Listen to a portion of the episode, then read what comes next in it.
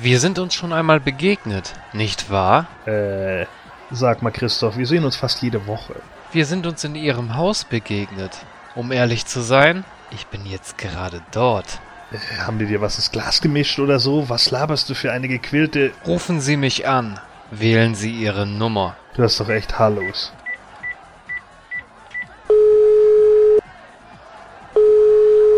Ich habe doch gesagt, dass ich bei dir bin. Äh, wenn es jetzt hier irgend so ein dummer Partygig sein soll, dann kann ich nicht drüber lachen. Was soll der Blödsinn? Fragen Sie mich. Na schön, wie bist du in mein Haus gelangt? Du hast mich eingeladen. Es ist nicht meine Art, dorthin zu gehen, wo ich nicht erwünscht bin. Sekunde mal. Jens, was zum Teufel machst du in meinem Haus? Äh, nein, nein, hier ist nicht Jens. Ich bin, äh, äh, ich bin der Mystery Man. Wollt ihr mich verscheißern? Ich bring euch um! Bleib stehen, Christoph, ich reiße den Kopf ab! Äh, nein, nein, nein, nein, nein, warte, wa- wa- warte, Gordon, ich kann dir das erklären. Eieieiei, da ist aber einer sauer. Naja, zum Glück bin ich hier in Gordons vier Wänden erst einmal sicher. Was zum... Ja, hallo?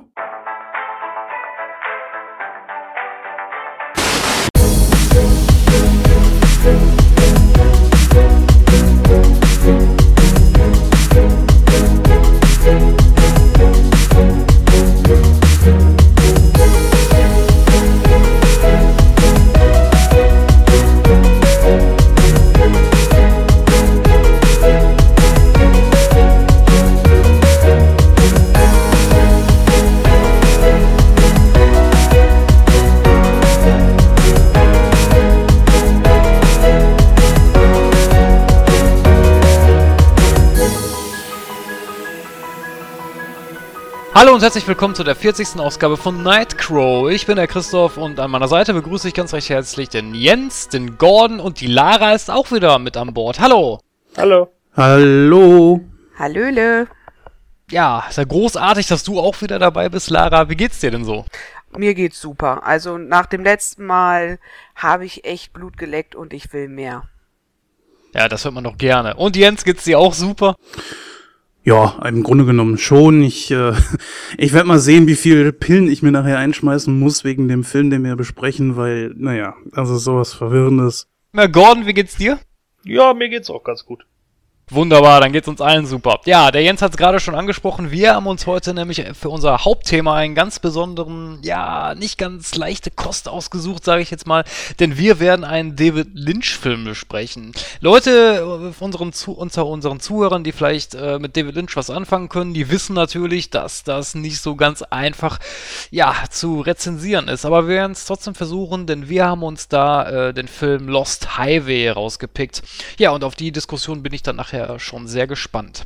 Ja, darüber hinaus haben wir natürlich auch wieder Kino aktuell in unser Programm und ja, unter der Berücksichtigung der Tatsache, dass wir auch unsere heute unsere 40. Sendung haben, nochmal ein ganz großes Dankeschön an all unsere Zuhörer, dass wir wir sind natürlich jetzt noch nicht so weit wie andere Podcasts, aber ich denke, die 40 ist auch schon mal ja, hat einen kleinen Applaus verdient. So, das reicht. An dieser Stelle dann auch nochmal einen kleinen Glückwunsch. Das ist zwar schon etwas länger her, wir nehmen aber zeitig zu dem Zeitpunkt deren Jubiläums auf und zwar an Nerd Talk. Wir haben ja einen kleinen Audiokommentar dann schon rübergeschickt, äh, den vielleicht manche von euch dann auch schon gehört haben. Die haben nämlich ihre 400. Sendung aufgenommen. Gut, da sind wir noch ein klein bisschen von entfernt, aber wir arbeiten natürlich groß drauf hin. Ja, aber nur ein kleines bisschen, ne? Naja, so zwei Sendungen fehlen noch. Ja, das kommt schon noch, das passt schon. Ja, dann würde ich sagen, verlieren wir auch keine weitere Zeit und äh, ja, unsere Susi soll ja auch was zu tun haben, deswegen würde ich sagen, Susi, stell doch noch einmal ganz kurz unser heutiges Programm vor. In Ausgabe 40 stellt sich das Team von Nightcrow der Herausforderung eines David Lynch-Films.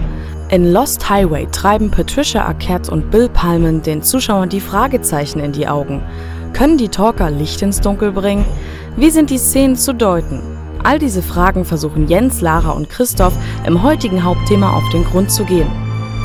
Darüber hinaus stellen sich Gordon, Lara, Jens und Christoph in Kino aktuell die Frage, ob Verfilmungen von alten Serienklassikern auf der großen Leinwand funktionieren, da mit Mission Impossible 5 und Codename Uncle gleich zwei Filme in die Kinos kommen, die auf eben solchen basieren. Natürlich kommt man in diesen Zeiten nicht an einer Marvel-Filmung vorbei. Die Fantastic Four melden sich mit einer neuen Besetzung und einem Reboot wieder zurück.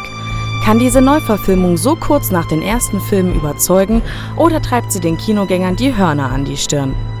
Dies alles und warum auch Daniel Radcliffe Hörner an der Stirn wachsen, erfahrt ihr nun in der 40. Ausgabe von Nightcrow.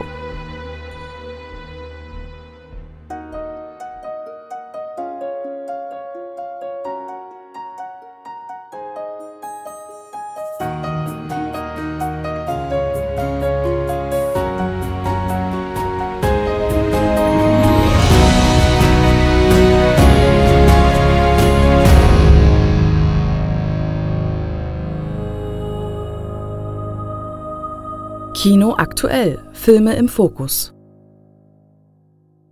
Ja, vielen lieben Dank, Susi. Ähm, war mal wieder ganz schön, deine Stimme zu hören. Ja, und wir starten jetzt auch direkt äh, mit Kino aktuell. Und da haben wir uns heute vier Filme ausgesucht, die jetzt in den kommenden Wochen anlaufen. Da würde ich sagen, ja, Jens, stell uns doch mal den ersten Film vor. Ja, gerne. Da haben wir Mission Impossible 5, Rogue Nation. Hey, ja, im fünften Teil von Mission Impossible Rogue Nation, da geht es im Grunde genommen darum, dass die Top-Agenten Ethan Hunt und sein Team, äh, die verschlägt das nach London, wo sie dann sich einer feindlichen Organisation gegenübersehen und von denen sie dann gejagt werden. Das ist die Story des Films mal brachial runtergedrosselt. Also ich habe den ersten, zweiten und dritten, glaube ich, gesehen. Den gab es nämlich im Angebot von Amazon und den habe ich mir dann damals dann alle drei Teile hintereinander mal angeguckt. Die waren alle für mich neu. Ich hatte mir die nie vorher angesehen. Den vierten kenne ich ehrlich gesagt noch gar nicht. Äh, der musste man dann für bezahlen. Das wollte ich dann zu dem Zeitpunkt nicht. Und der fünfte, tja, keine Ahnung. Äh, da muss man einfach mal abwarten. Trotzdem bin ich relativ positiv gestimmt auf diesen Film. Ich sage aber ganz klar, dafür werde ich nicht ins Kino gehen. Ich weiß jetzt gar nicht, ob dieser dann auch in 3D kommen wird. Das wäre sowieso dann eine, ja, eine Entscheidungshilfe, diesen Film nicht im Kino zu sehen. Also das ist mir dann doch ehrlich gesagt diese Reihe nicht wert. Ähm, sehe ich ähnlich, weil ich muss ganz ehrlich sagen, ich habe keinen einzigen Mission Impossible Film gesehen bisher, weil das ist sowas, das juckt mich überhaupt nicht, weil ja, ich weiß nicht, das ist ja auch wieder wieder so ein, so ein Action-Kram und Actionfilme ist so gar nicht meins. Ich meine, bei Mission Impossible ist ja, spielt ja noch so ein bisschen Sp Spionage, glaube ich, mit rein, wenn ich das jetzt äh, so richtig äh, in Erinnerung habe. Aber ich weiß nicht, muss man da jetzt noch einen fünften Teil raushauen? Das ist ja, das ist ja wieder, wieder das, was, was Gordon ganz gerne so raushaut, nämlich Hollywood hat keine Ideen, also macht man einfach noch einen Film und noch einen Film und noch einen Film. Oder wie siehst du das, Gordon? Ja, absolut. Äh, Im Endeffekt ist es ja auch genau das. Ähm, man merkt ja jetzt auch schon so langsam wieder die Ideenlosigkeiten, wenn man jetzt äh, solche 0815 Standardcharaktere immer wieder weiter mit einbaut. Ne? Simon Pegg hat jetzt die unrühmliche Ehre der, wie nannte sich das im äh, Last Action Hero, der Komödientrottel zu sein? Ja, äh, also das ist genau der Punkt. Ja, er ist jetzt halt der Comic Relief in der Serie und ich finde es halt einfach echt ganz schön bitter, dass Simon Peck irgendwie da gelandet ist, mittlerweile einfallslose Hollywood-Comic äh, Comedy jetzt machen zu müssen. Äh, wenn man überlegt, in welcher Zeit er mal angefangen hat, irgendwann Ende der 90er mit seiner Serie Spaced äh, um Nick Frost und äh, die waren wirklich bahnbrechend zu dem Zeitpunkt, haben Scrubs gemacht, bevor es Scrubs gab. Ja, und äh, Shaun of the Dead ist ja vielleicht noch einigen äh, tatsächlich ein Begriff, der auch eine gute Hommage war an die äh, alten Filme. Und jetzt, ähm, ja, weiß ich nicht, ne, jetzt kommen so diese Sachen, Tom Cruise hängt an, am Flugzeug, das Flugzeug hebt ab, öffnet die Tür, öffnet die Tür, öffnet die Laderampe und er schreit, äh, die andere Tür. So, yeah, ne? Das sind dann so Dinger, meine Güte, also, weil Mission Impossible halt mittlerweile selber merkt, okay, wirklich äh, ernst nehmen kann, können wir uns nicht mehr. Der 96er hat sich ja noch ziemlich ernst genommen unter De Palmas Regie. Und jetzt mittlerweile fällt ihnen halt selber auf, okay, das, das funktioniert so nicht mehr. Also bauen wir jetzt mal ein bisschen Comedy und so mit rein. Also ich bin ganz ehrlich, ich habe auch eins, zwei und drei gesehen, den vierten habe ich auch ausgelassen. Äh, ab Teil zwei ging es für mich schon steil bergab und den ersten, da war dieser What a Twist-Moment am, am Ende auch nicht so wirklich gelungen, weil da auch so ein paar Plotholes irgendwie drinne waren, die nicht so ganz funktionierten, aber sei es drum. Mir geht's da ganz ähnlich. Ähm, mir haben die Filme jetzt auch nie so viel gegeben. Sicherlich nicht die schlechtesten Actionfilme, die ich je gesehen habe, aber definitiv auch nicht die besten. Die laufen für mich nur unter ferner liefen und demzufolge wird mich der fünfte auch überhaupt nicht reizen. Ja, bei Simon Peck muss ich dir recht geben. Also ich kenne Simon Peck auch aus dieser Cornetto-Reihe, eben mit Shaun of the Dead, Hot Fuzz und äh, The World's End. Wobei ich ganz ehrlich sagen muss, The World's End war der schlechteste Film aus, äh, von den dreien.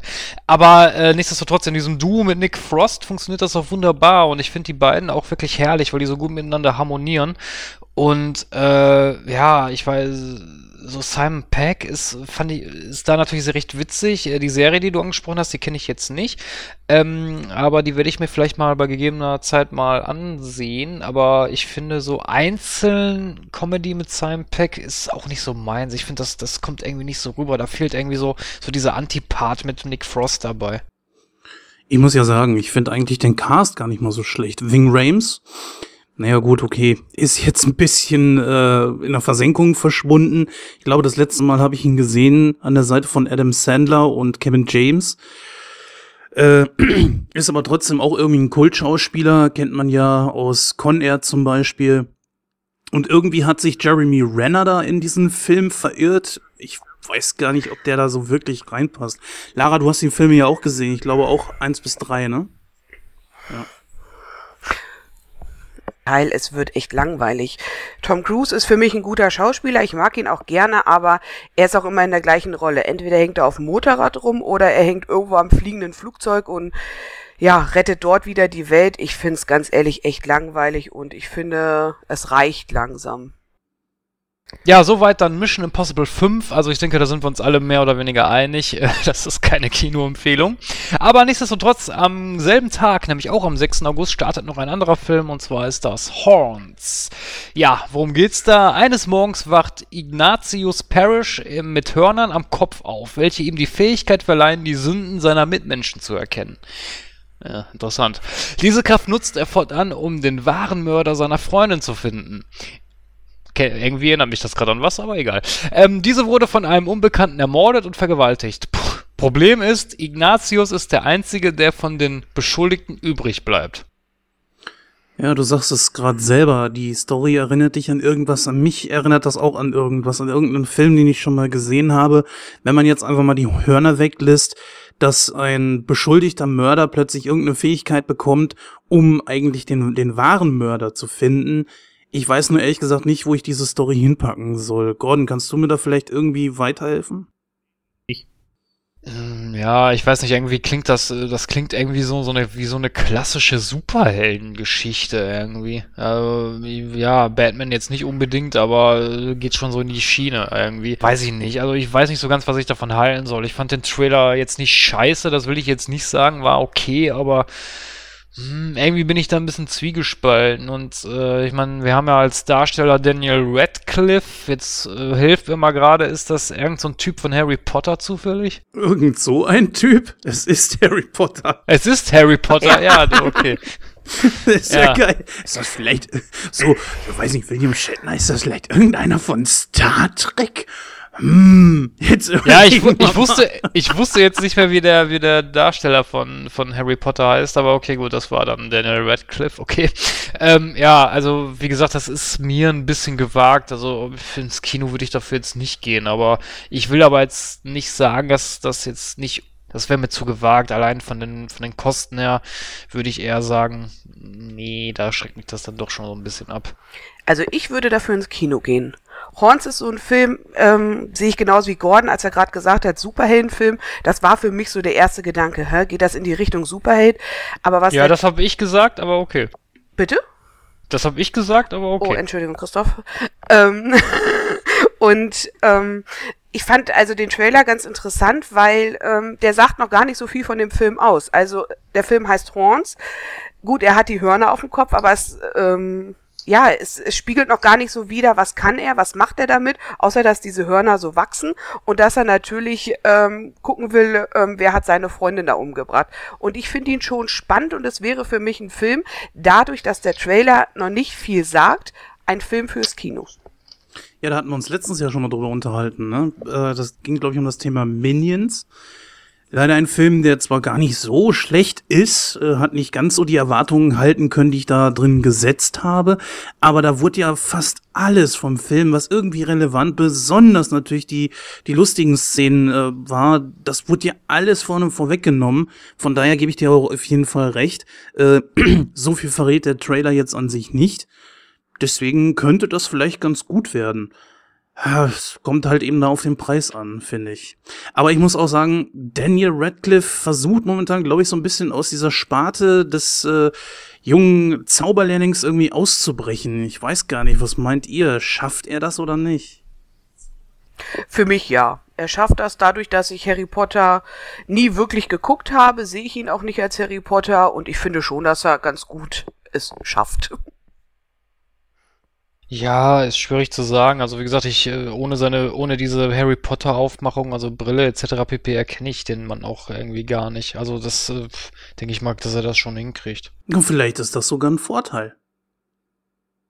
Naja, ich denke, gerade solche Darsteller wie Daniel Radcliffe oder auch Elijah Wood, die haben natürlich immer ein ganz großes Problem damit, wenn sie auf eine Rolle irgendwie festgeschrieben sind. Ne? Einige Leute sind da halt auch nie rausgekommen, andere packen das ganz gut. Ähm, ich weiß jetzt nicht, wie es bei ihm laufen wird. Momentan sieht man natürlich in ihm automatisch irgendwie Harry Potter, wenn man die Filme gesehen hat.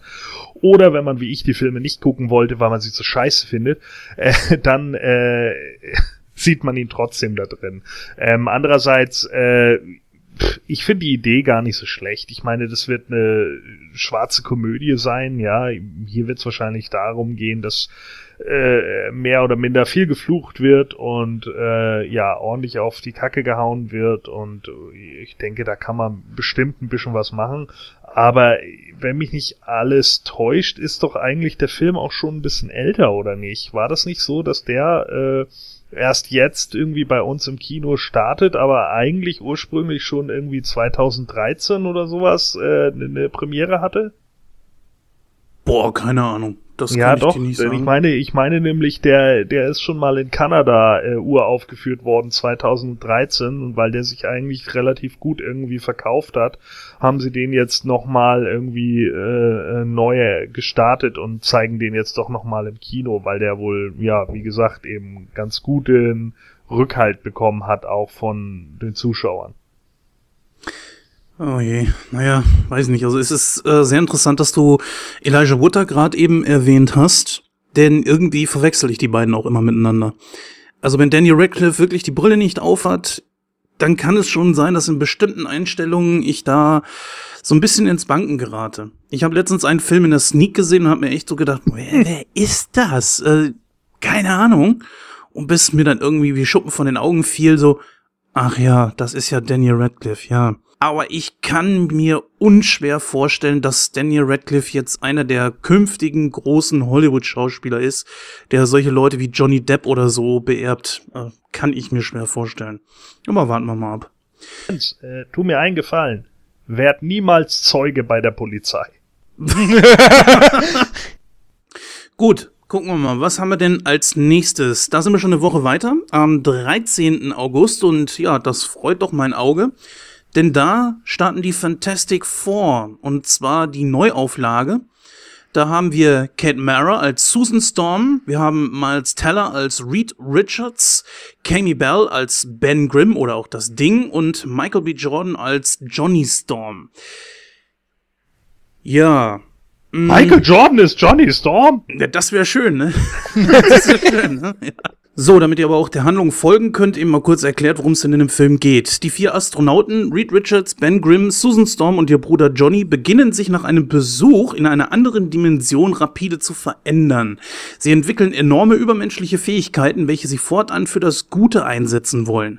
Ganz besonders aber gegen einen Feind, den sie eigentlich sehr gut kennen und der ihnen eigentlich vor geraumer Zeit noch, ja, in Freundschaft gegenüberstand. Man kennt die Story, glaube ich, schon. Die Filme aus dem Jahr 2007 und, glaube ich, 2004. Die, wurde ja schon mal verfilmt. Und das, von daher kennt man eigentlich die Geschichte schon irgendwie, auch wenn man die Comics nicht entsprechend liest. Die Story ist so ein bisschen, also zumindest auf dem Papier, ähnlich wie aus dem ersten Fantastic Four Film und ja, ich weiß jetzt nicht, also die, die einzige Änderung ist, dass man sich hier in eine Paralleluniversum, irgendwie so eine Paralleldimension äh, begibt und dort die Kräfte herkriegt und nicht im Weltraum, wie halt im ersten Teil, also in dem, in dem anderen ersten Teil. Ja, weiß ich nicht, was ich davon halten soll. Ich verstehe auch die ganze Geschichte mit diesem Reboot nicht, denn ich persönlich finde, dass die anderen beiden Filme eigentlich ganz gut waren. Aber du bist derselben Meinung, oder Gordon? So schlecht fandest du, glaube ich, auch nicht, oder?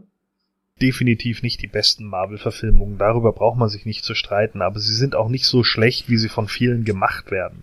Äh, der erste Fantastic Four-Film hatte definitiv was. Der zweite war halt ein bisschen langweilig, weil er im Endeffekt dasselbe war wie der erste und weil man auf Druck den Silver Surfer mit einbauen wollte, der da einfach nicht passte. Zumal der Silver Surfer auch per se ein schwieriger Charakter ist, den wahrscheinlich auch nur wenige ähnlich dem Hulk gleichkommt schreiben können, ja, und äh, da macht es sich dann halt nicht gut, ihn einfach nur als so ein Style-Element zu nehmen, wo er sowieso schon Pop-Culture irgendwie geworden ist, äh, um ihn in irgendeinen Film einzubauen. Dann sind die Leute natürlich vergrätzt und sagen sich irgendwann, was soll der Blödsinn, den hätte man dafür überhaupt nicht gebraucht, womit sie auch recht haben. Aber das heißt ja nun nicht, dass man nicht trotz alledem hätte an den bestehenden Charakteren irgendwie weiterarbeiten können. Das gefiel aber vielen nicht, weil sie irgendwie der Meinung waren, oh ja, die Schauspieler waren irgendwie nicht gut gewählt oder wie auch immer. Gerade Reed Richards wäre eine Fehlbesetzung gewesen und angeblich ja auch Susan Storm, äh, wie hieß sie noch? Jessica Alba. Alba, genau. Ähm, genau, so, weil, weil die halt auch einfach nur ein Modepüppchen sei und so weiter und so fort. Das sind halt die üblichen Vorwürfe, die man an dem Film macht, aber per se ist er eigentlich gar nicht schlecht gewesen. Ich meine, ich weiß jetzt nicht, ob ich den Eierjockel aus Niptak unbedingt als Dr. Doom brauchte, das sehe ich zwar nicht so, aber ganz ehrlich, der Aufbau, den wir jetzt haben, ist ja auch nichts anderes. Man nimmt jetzt einfach vier unbeschriebene Blätter im, im Business im Endeffekt, setzt die irgendwie zusammen, muss jetzt äh, aus Johnny Storm einen farbigen machen, aber er ist trotzdem der Bruder von Sue, weil ja, gut, äh, die aber weiß ist. Okay, also äh, das ist dann auch wieder so eine Halbbrudergeschichte oder so, weil man sich ja unbedingt vom Original absetzen muss und weil man wahrscheinlich irgendwie Quote braucht und sonst irgendwas. Wahrscheinlich ist Ben Grimm im Endeffekt auch homosexuell oder so, weil da muss man auch noch wieder irgendeine Lücke schließen oder keine Ahnung. Auf jeden Fall alles ziemlich blöde und äh, letzten Endes einfach etwas, was ich in meinen Augen nicht mehr brauche. Ja, wir sind jetzt mittlerweile bei Marvel Comics so weit fortgeschritten, äh, nicht nur bei Marvel selber, sondern auch bei Dingen wie zum Beispiel die, dem X-Men-Franchise, dass wir einfach so viele Sachen schon aufgestoßen haben und weitergegangen sind in den Geschichten, dass ein Reboot jetzt einfach fehl am Platze ist. Und das hätte man bei Spider-Man eigentlich schon merken müssen. Jetzt zeigt man wieder dieselbe Geschichte, die wir irgendwie gerade erst vor ein paar Jahren gesehen haben. Und das wird Fans mittlerweile einfach ins Augenrollen stoßen, weil sie einfach nur sagen, nee, das will ich nicht alles nochmal sehen, das geht mir auf die Nüsse. Ähm, letzten Endes glaube ich, dass da ein ganz passabler Film bei rumkommen wird, den man irgendwie mal gucken kann. Äh, ich meine, so ein Desaster wie Spider New Spider-Man 2 kann es nicht werden. Von daher, seien wir ehrlich, oder Amazing Spider-Man 2, wie auch immer er hieß. Äh, von daher, pff, keine Ahnung, man kann sich den sicherlich einmal angucken, aber es ist garantiert kein Film, bei dem man am Ende sagen wird, oh ja, wow, Gott sei Dank haben sie es endlich so gemacht. Ich garantiere euch, der wird genauso ein Problem haben, wo viele Fans einfach sagen werden, nö, der Film funktioniert nicht richtig. Also ich freue mich auf den Film, bin ich ganz ehrlich. Ich freue mich drauf. Es sind äh, junge Schauspieler.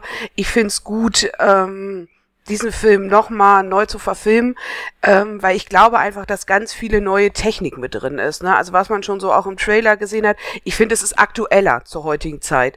Und ich glaube auch, ähm, wie gerade gesagt wurde, die, die, die Fans, sind das nicht immer die Fans, ähm, die am Rummeckern sind, das und das ist nicht richtig, dies und dies ist nicht richtig und die suchen ja immer danach. Sie suchen ja nach dem perfekten Film zu dem perfekten Comic.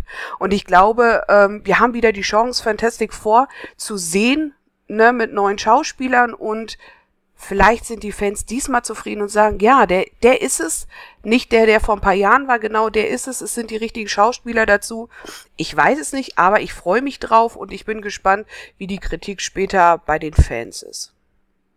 Ich kann das ehrlich gesagt gar nicht so richtig nachvollziehen. Ich fand Ian Goddard, äh, Griffith, fand ich als Reed Richards eigentlich sehr gut gewählt. Jessica Alba, ja, ist nicht die, die Schauspielerin vor dem Herrn, aber was du gerade sagtest, Gordon, so von wegen Modepüppchen, kann ich auch nicht verstehen, weil, wie gesagt, so schlecht ist sie nicht. Schaut euch zum Beispiel mal Machete an. Ja, das ist eine ganz andere Rolle und sie wirkt da auch komplett anders. Ich meine, irgendwas muss sich der Regisseur, der dann damals die Filme gemacht hat, der Tim Story, der muss sich ja irgendwas dabei gedacht haben. Ja, gut. Chris Evans wäre, glaube ich, heutzutage ein Problem. Vielleicht auch ein Grund für einen Reboot, weil er ist ja, wie wir alle wissen, äh, Captain America und mit Sicherheit jetzt auch mit dieser Rolle festgewachsen. Doppelt gemoppelt geht kaum. Ich fand die Filme okay. Und wie Gordon schon gesagt hat, ich kann es nun ehrlich gesagt auch nicht mehr sehen. Die gleiche Story jetzt noch mal in einem anderen Gewand. Wenn schon denn, schon hätten sie einfach so einsteigen sollen. Vielleicht in irgendeinem Flashback oder so zeigen, wie sie ihre Kräfte kriegen und fertig ist. Ich kann mich da eigentlich nur Gordon anschließen. Ich kann da nicht groß was hinzufügen, weil ich sehe das genauso. Muss das denn sein? Muss man jetzt wieder dieselbe Geschichte liefern? Bla bla bla. Muss man denn jetzt wieder den Kampf mit Dr. Doom zeigen? Bla bla bla. Ja, da, äh, ich kann mich da nur anschließen. Also ich, ich sehe das genauso. Also es, es hätte man lieber, was weiß ich, nochmal äh, da bei der Story wieder anknüpfen können. Ich meine, ich fand den zweiten Fantastic Four jetzt auch nicht so toll. Der erste war ganz, ganz passabel. Ähm, aber nichtsdestotrotz hätte man da weitermachen können. Dann nimmt man halt andere Schauspieler. Ja, dann ist das so, wenn die anderen keinen Bock mehr haben. Mein Gott. Äh, nee. Also ich kann mir nicht vorstellen, dass sie keinen Bock mehr haben ich kann mir einfach nur vorstellen, dass sie sich, also diese Entscheidung für einen Reboot kann ich mir nur so daher erklären, dass man sich wohl gedacht hat, so, okay, die anderen Filme sind jetzt nicht so wahnsinnig gut angekommen, aber irgendwas muss ja dran gewesen sein, sonst hätten sie keinen zweiten Teil gedreht. Aber, ja, aber schau doch mal, ich meine, bei dem Film, der Gorn hat es ja auch gesagt, es ist, es ist prinzipiell die gleiche Story da wird vielleicht hier und da mal was Neues dran kommen. Ich kann dir jetzt schon sagen, wie der Film ausgehen wird. Ich kann dir jetzt schon sagen, was am Ende passiert. Das ist doch totaler Bullshit. Ja, aber es ist doch, aber es ist doch eine Auffrischung von dem Film. Also, äh, wann lief der erste Teil von Fantastic Four? Wann war das? 2005. 2000, also zehn Jahre her. Überlegt euch das mal. Zehn Jahre, was in der Zeit alles so auch passiert. Also ich bin schon gespannt. Na klar kennt man die Story, aber ich glaube auch schon, dass es wirklich interessant sein kann, ähm, dieses, dieses ganze, äh, diesen ganzen Elektrokram, den es mittlerweile gibt ne, wie das auch so umgebaut wird. Ich glaube schon, dass das ein aktueller Stand einfach auch ist. Klar, natürlich ist es langweilig, man kennt die Story, aber wie gesagt, ich glaube auch schon, dass es funktionieren kann. Zehn Jahre später, warum nicht? Und ja, ich denke schon, das wird was. Natürlich, klar. Dieser Film wird natürlich auch seine Zuschauer finden. Der wird genauso wie alles, was Marvel momentan anpackt, das wird funktionieren. Ich denke Vorsicht, aber. Es ist nicht Marvel Studios, ne? Nicht verwechseln. Ach, ach so, okay. Also haben die gar keine Möglichkeit, das ins MCU einzubinden? Nein. Okay, dann wäre das war nämlich vorhin meine zweite Vermutung, die ich gar nicht äußern konnte, dass das nämlich eine Entscheidung gewesen ist, die dann auch darauf beruht, dass man äh, das Ganze dann ins MCU einbinden wollte. Nein, das wird eingebunden ins X-Men-Universum. Ja, ich denke, das wird halt unglaublich anstrengend. Ne? Erstmal, ich find's halt schlimm, dass wir mittlerweile schon bei Reboots oder Remakes sind nach zehn Jahren. Ne?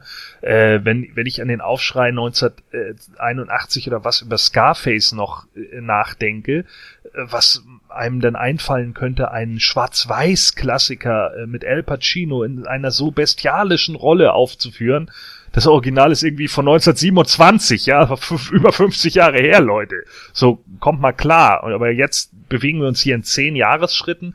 Boah, ich habe keine Lust, irgendwie 2030 nur noch da zu sitzen und irgendwie Remake um Remake von Fast and the Furious zu sehen. Bin ich ganz ehrlich. Also ganz ernsthaft Hollywood, dann hört auf. Ja, dann lasst es einfach mit neuen Filmen. Wir haben sowieso genug. Also, ich muss das einfach nicht mehr haben. Das geht mir wirklich auf Keks. Und äh, es ist im Endeffekt eigentlich jetzt schon der dritte Reboot, wenn wir ganz ehrlich sind, von Fantastic Four, ne? Denn es gab ja 1994 auch noch einen Fantastic Four Film, der äh, nur nicht in die Kinos gekommen ist, den damals das Studio produziert hatte, weil sie die Rechte an den Fantastic Four behalten wollten wollten daraus im Endeffekt noch eine Fernsehserie machen und das kam nicht zustande. Und genau darum geht es hier momentan. Dieser Film ist entstanden, weil man die Rechte daran behalten will, weil man glaubt, man kann damit eine Menge Geld machen. Was wir jetzt alle nur hoffen können, ist wirklich, dass dieses Ding floppt, damit sie sagen, okay, wir geben die Teilrechthaberschaft wieder an Marvel zurück, so wie es jetzt bei Spider-Man passiert ist. Und dann machen die damit was ordentliches und fangen nicht wieder von vorne an, sondern machen einfach da weiter, wo man vorher gewesen ist. Das macht nämlich Marvel Studios momentan richtig. Der Spider-Man-Film, der jetzt auf uns zukommt, wird nicht nochmal die Entstehungsgeschichte von Spider-Man behandeln. Und das ist auch korrekt so. Gutes Schlusswort. Dann gehen wir mal zum nächsten und letzten Film über. Ja, wo wir schon bei Reboot sind, beziehungsweise keine Ideen mehr haben geht es hier um die Verfilmung einer alten Fernsehserie und zwar von Uncle. ja, ihr habt richtig gehört. Also soweit ist Hollywood schon, dass sie sich daran bedienen. Schlecht muss es ja nicht sein, aber naja.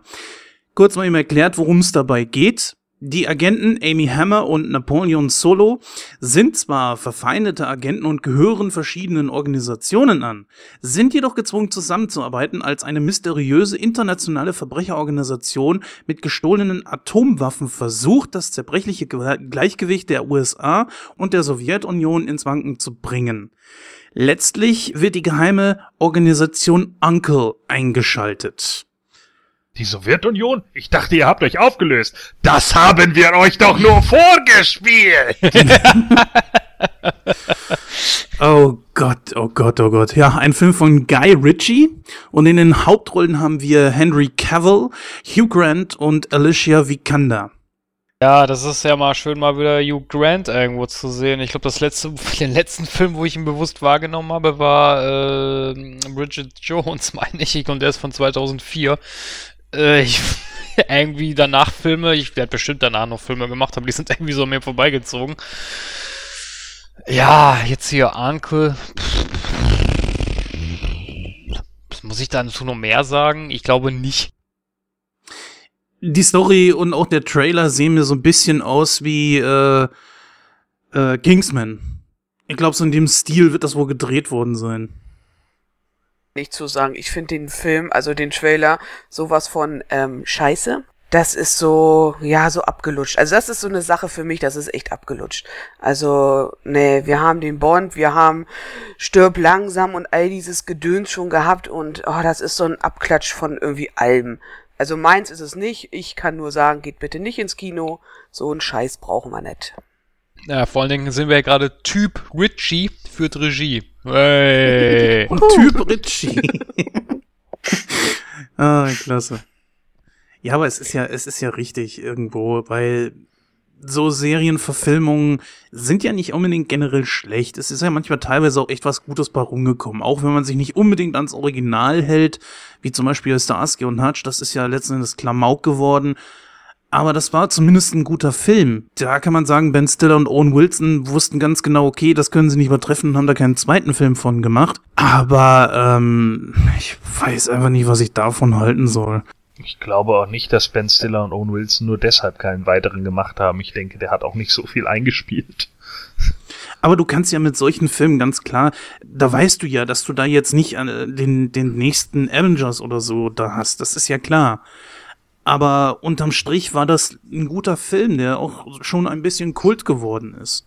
Ja, das mag sicherlich sein. Also ich meine, hat man dann eben irgendwie so 70er, 80er Fernsehserie irgendwie nochmal neu verfilmt und hat sich ein bisschen lustig darüber gemacht. Äh, der Film hier nimmt sich jetzt ja schon irgendwie wieder ein Stück weit ernster. Ne? Also äh, The Man from Uncle im Original noch mit äh, Robert Vaughn, wenn mich nicht alles täuscht, mhm. ähm, ist, ist ja aus den 60ern und äh, um leider gleich mal hier äh, zu widerlegen, äh, vor den James Bond-Film erschienen, ja, selbst vor dem ersten James Bond-Film Casino Royale 1967, ja. Also das heißt, äh, und natürlich demzufolge auch vor James Bond Jagd Dr. No. Ähm, das heißt also, im Endeffekt hat Uncle äh, hier diesen Standard der, der Agenten äh, eigentlich anders gesetzt als ein Bond. Ne? Auch wenn es jetzt hier wahrscheinlich eher um die USA geht, denn um, um die britische Geheimregierung.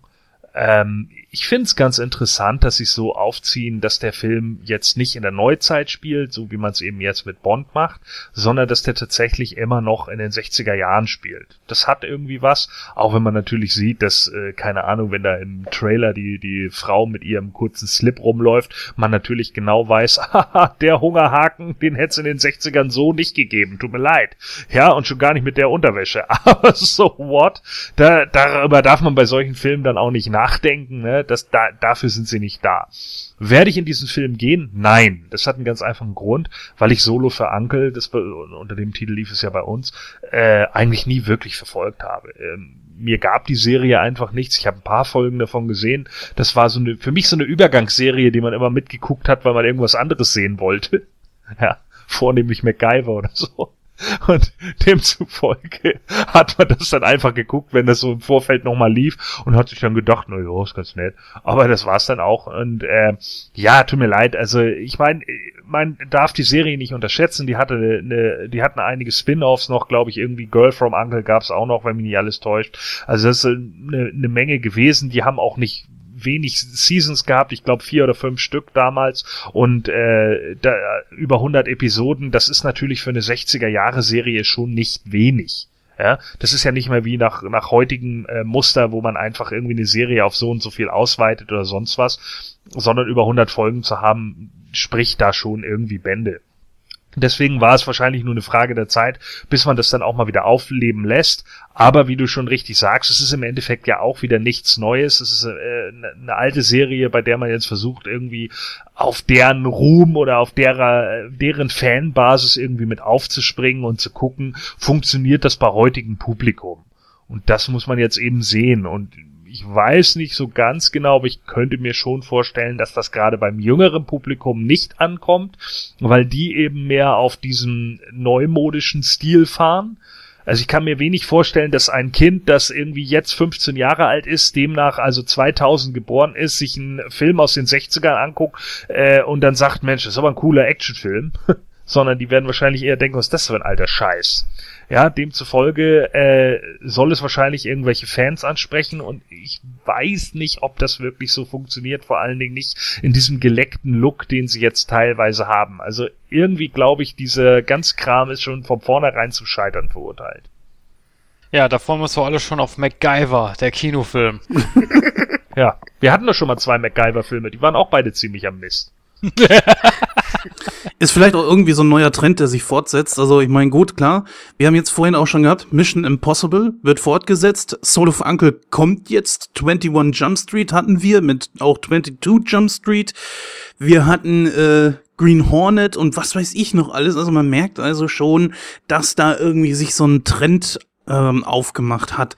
Naja, bei manchen Serien finde ich es ganz okay naja, einfach mal schauen. Ins Kino zieht's mich ebenfalls nicht und vielleicht mal irgendwann auf Video on Demand. Achso, und dir ist klar, dass Knight Rider auch nochmal neu verfilmt werden soll, ne? Oh Gott, äh, dieses Ding steckt doch schon seit Jahrzehnten in der Produktionshölle. Und wenn ich Jahrzehnte meine, dann sage ich Jahrzehnte. Denn bereits schon nach Knight Rider 2000 hatte man überlegt, ob man das Ding ins Kino bringt. Hat aber das, das Problem gehabt, äh, Hasselhoff hatte keinen Bock mehr. Und somit hat man das dann erst einmal äh, beiseite gepackt. Und nach dem Ende von Knight Rider aus dem Jahr 2008, vergiss es. Da haben sie das Ding, die Idee ist da, ja. Aber die wissen ja auch noch nicht mal richtig, wer die Rechte von Knight Rider hat. Tja. Schön wär's, aber. Die haben vor allen Dingen Danny McBride, ne? Das ist auch eine Top-Besetzung für den Film bisher. Ich kenne ihn nicht mal. ja, da freuen wir uns doch alle lieber auf Roseanne, der Kinofilm. So. Genau. Ja, das waren dann die vier Filme, die wir euch vorstellen wollten, liebe Nightcrow-Hörer. Ihr müsst natürlich selber entscheiden, welchen ihr davon interessant findet und ja, den ihr gerne im Kino sehen wollt. Ähm, unsere Meinung habt ihr dazu ja jetzt gehört. Naja, Hollywood halt. ja, wir kommen dann jetzt zu unserem ersten, oder ja, unserem einzigen Hauptthema eigentlich, nämlich den David Lynch-Film Lost Highway. Bis gleich. Liebe Hörer, mit Ausgabe 40 geht Nightcrow, der Filme-Podcast, in die Sommerpause. Doch keine Sorge, nach rund vier Wochen kehren die Talker mit Episode 41 wieder mit neuer Energie, neuen Themen und Interviews wieder an die Mikrofone zurück. Auch während der Sendepause werdet ihr auf www.nightcrow.de, Twitter und Facebook mit interessanten Neuigkeiten aus der Welt der Stars und Filme versorgt. Nicht zu vergessen, eine brandneue Ausgabe von Nightcrow in Serie und auch Sneak Week wartet mit einer neuen Filmpremiere auf euch.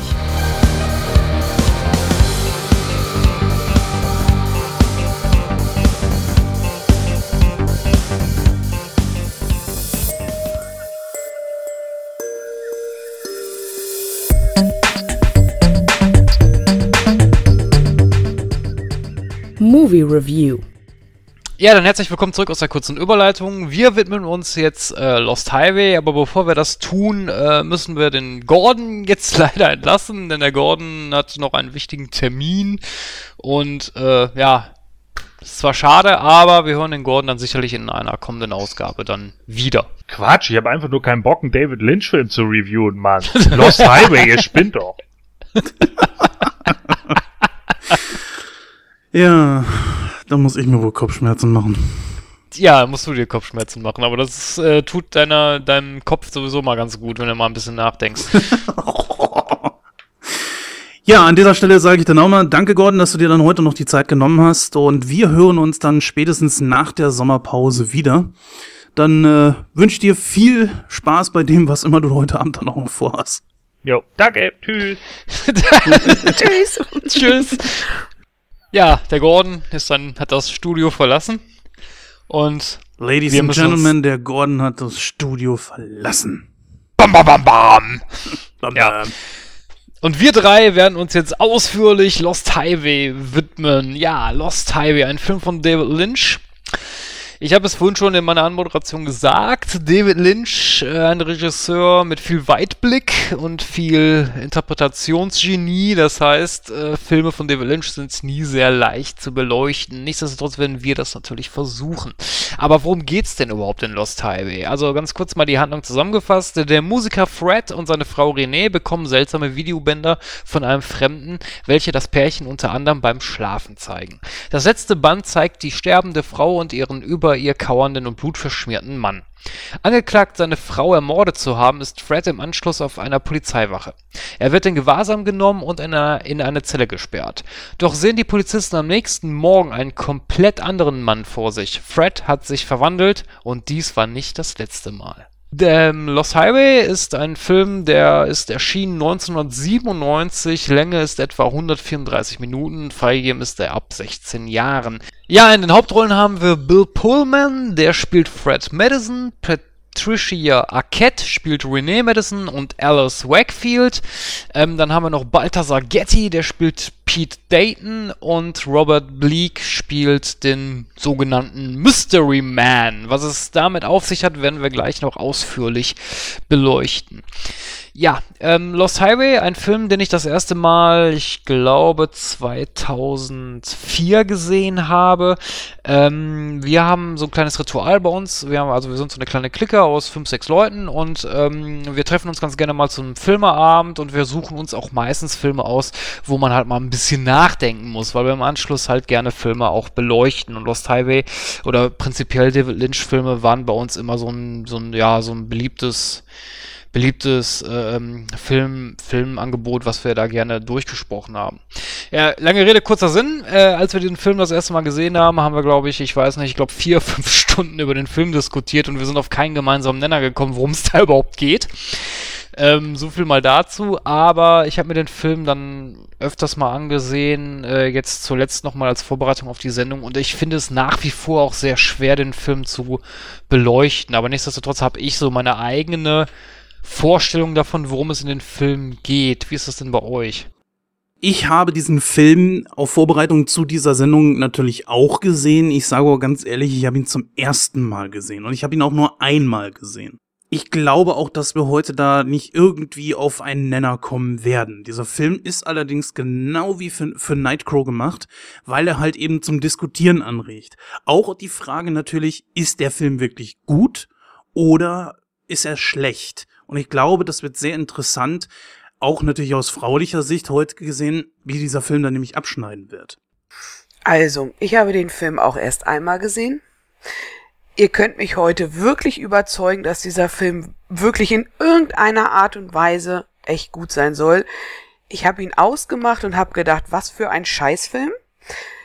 Das Einzige, was der Film wirklich für mich ähm, angeregt hat, war wirklich, dass ich mir Tage danach noch mit verschiedenen Leuten äh, immer wieder im Austausch war über diesen Film. Also dis man diskutiert wirklich ganz viel über diesen Film, weil er so nicht verständlich ist und für mich so ganz viele Fragen so offen sind, ähm, wo ich gerne Antworten hätte. Und ich habe auch immer wieder gesagt, mir fehlen in diesem Film zehn Minuten einer Aufklärung. Und ich hoffe, dass wir heute irgendwie in der Diskussion da einige Aufklärung finden. Also ich finde ihn wirklich sehr, sehr verwirrend, sehr komplex und ich glaube auch, man muss, ja, man muss ihn mehrmals sehen, um wirklich noch mal tiefgründiger zu gucken. Also einmal gucken hilft bei dem Film nicht. Ja, da sprichst du schon was an, nämlich einmal gucken bei einem Film hilft auch nicht. das ist völlig richtig, das ist völlig richtig.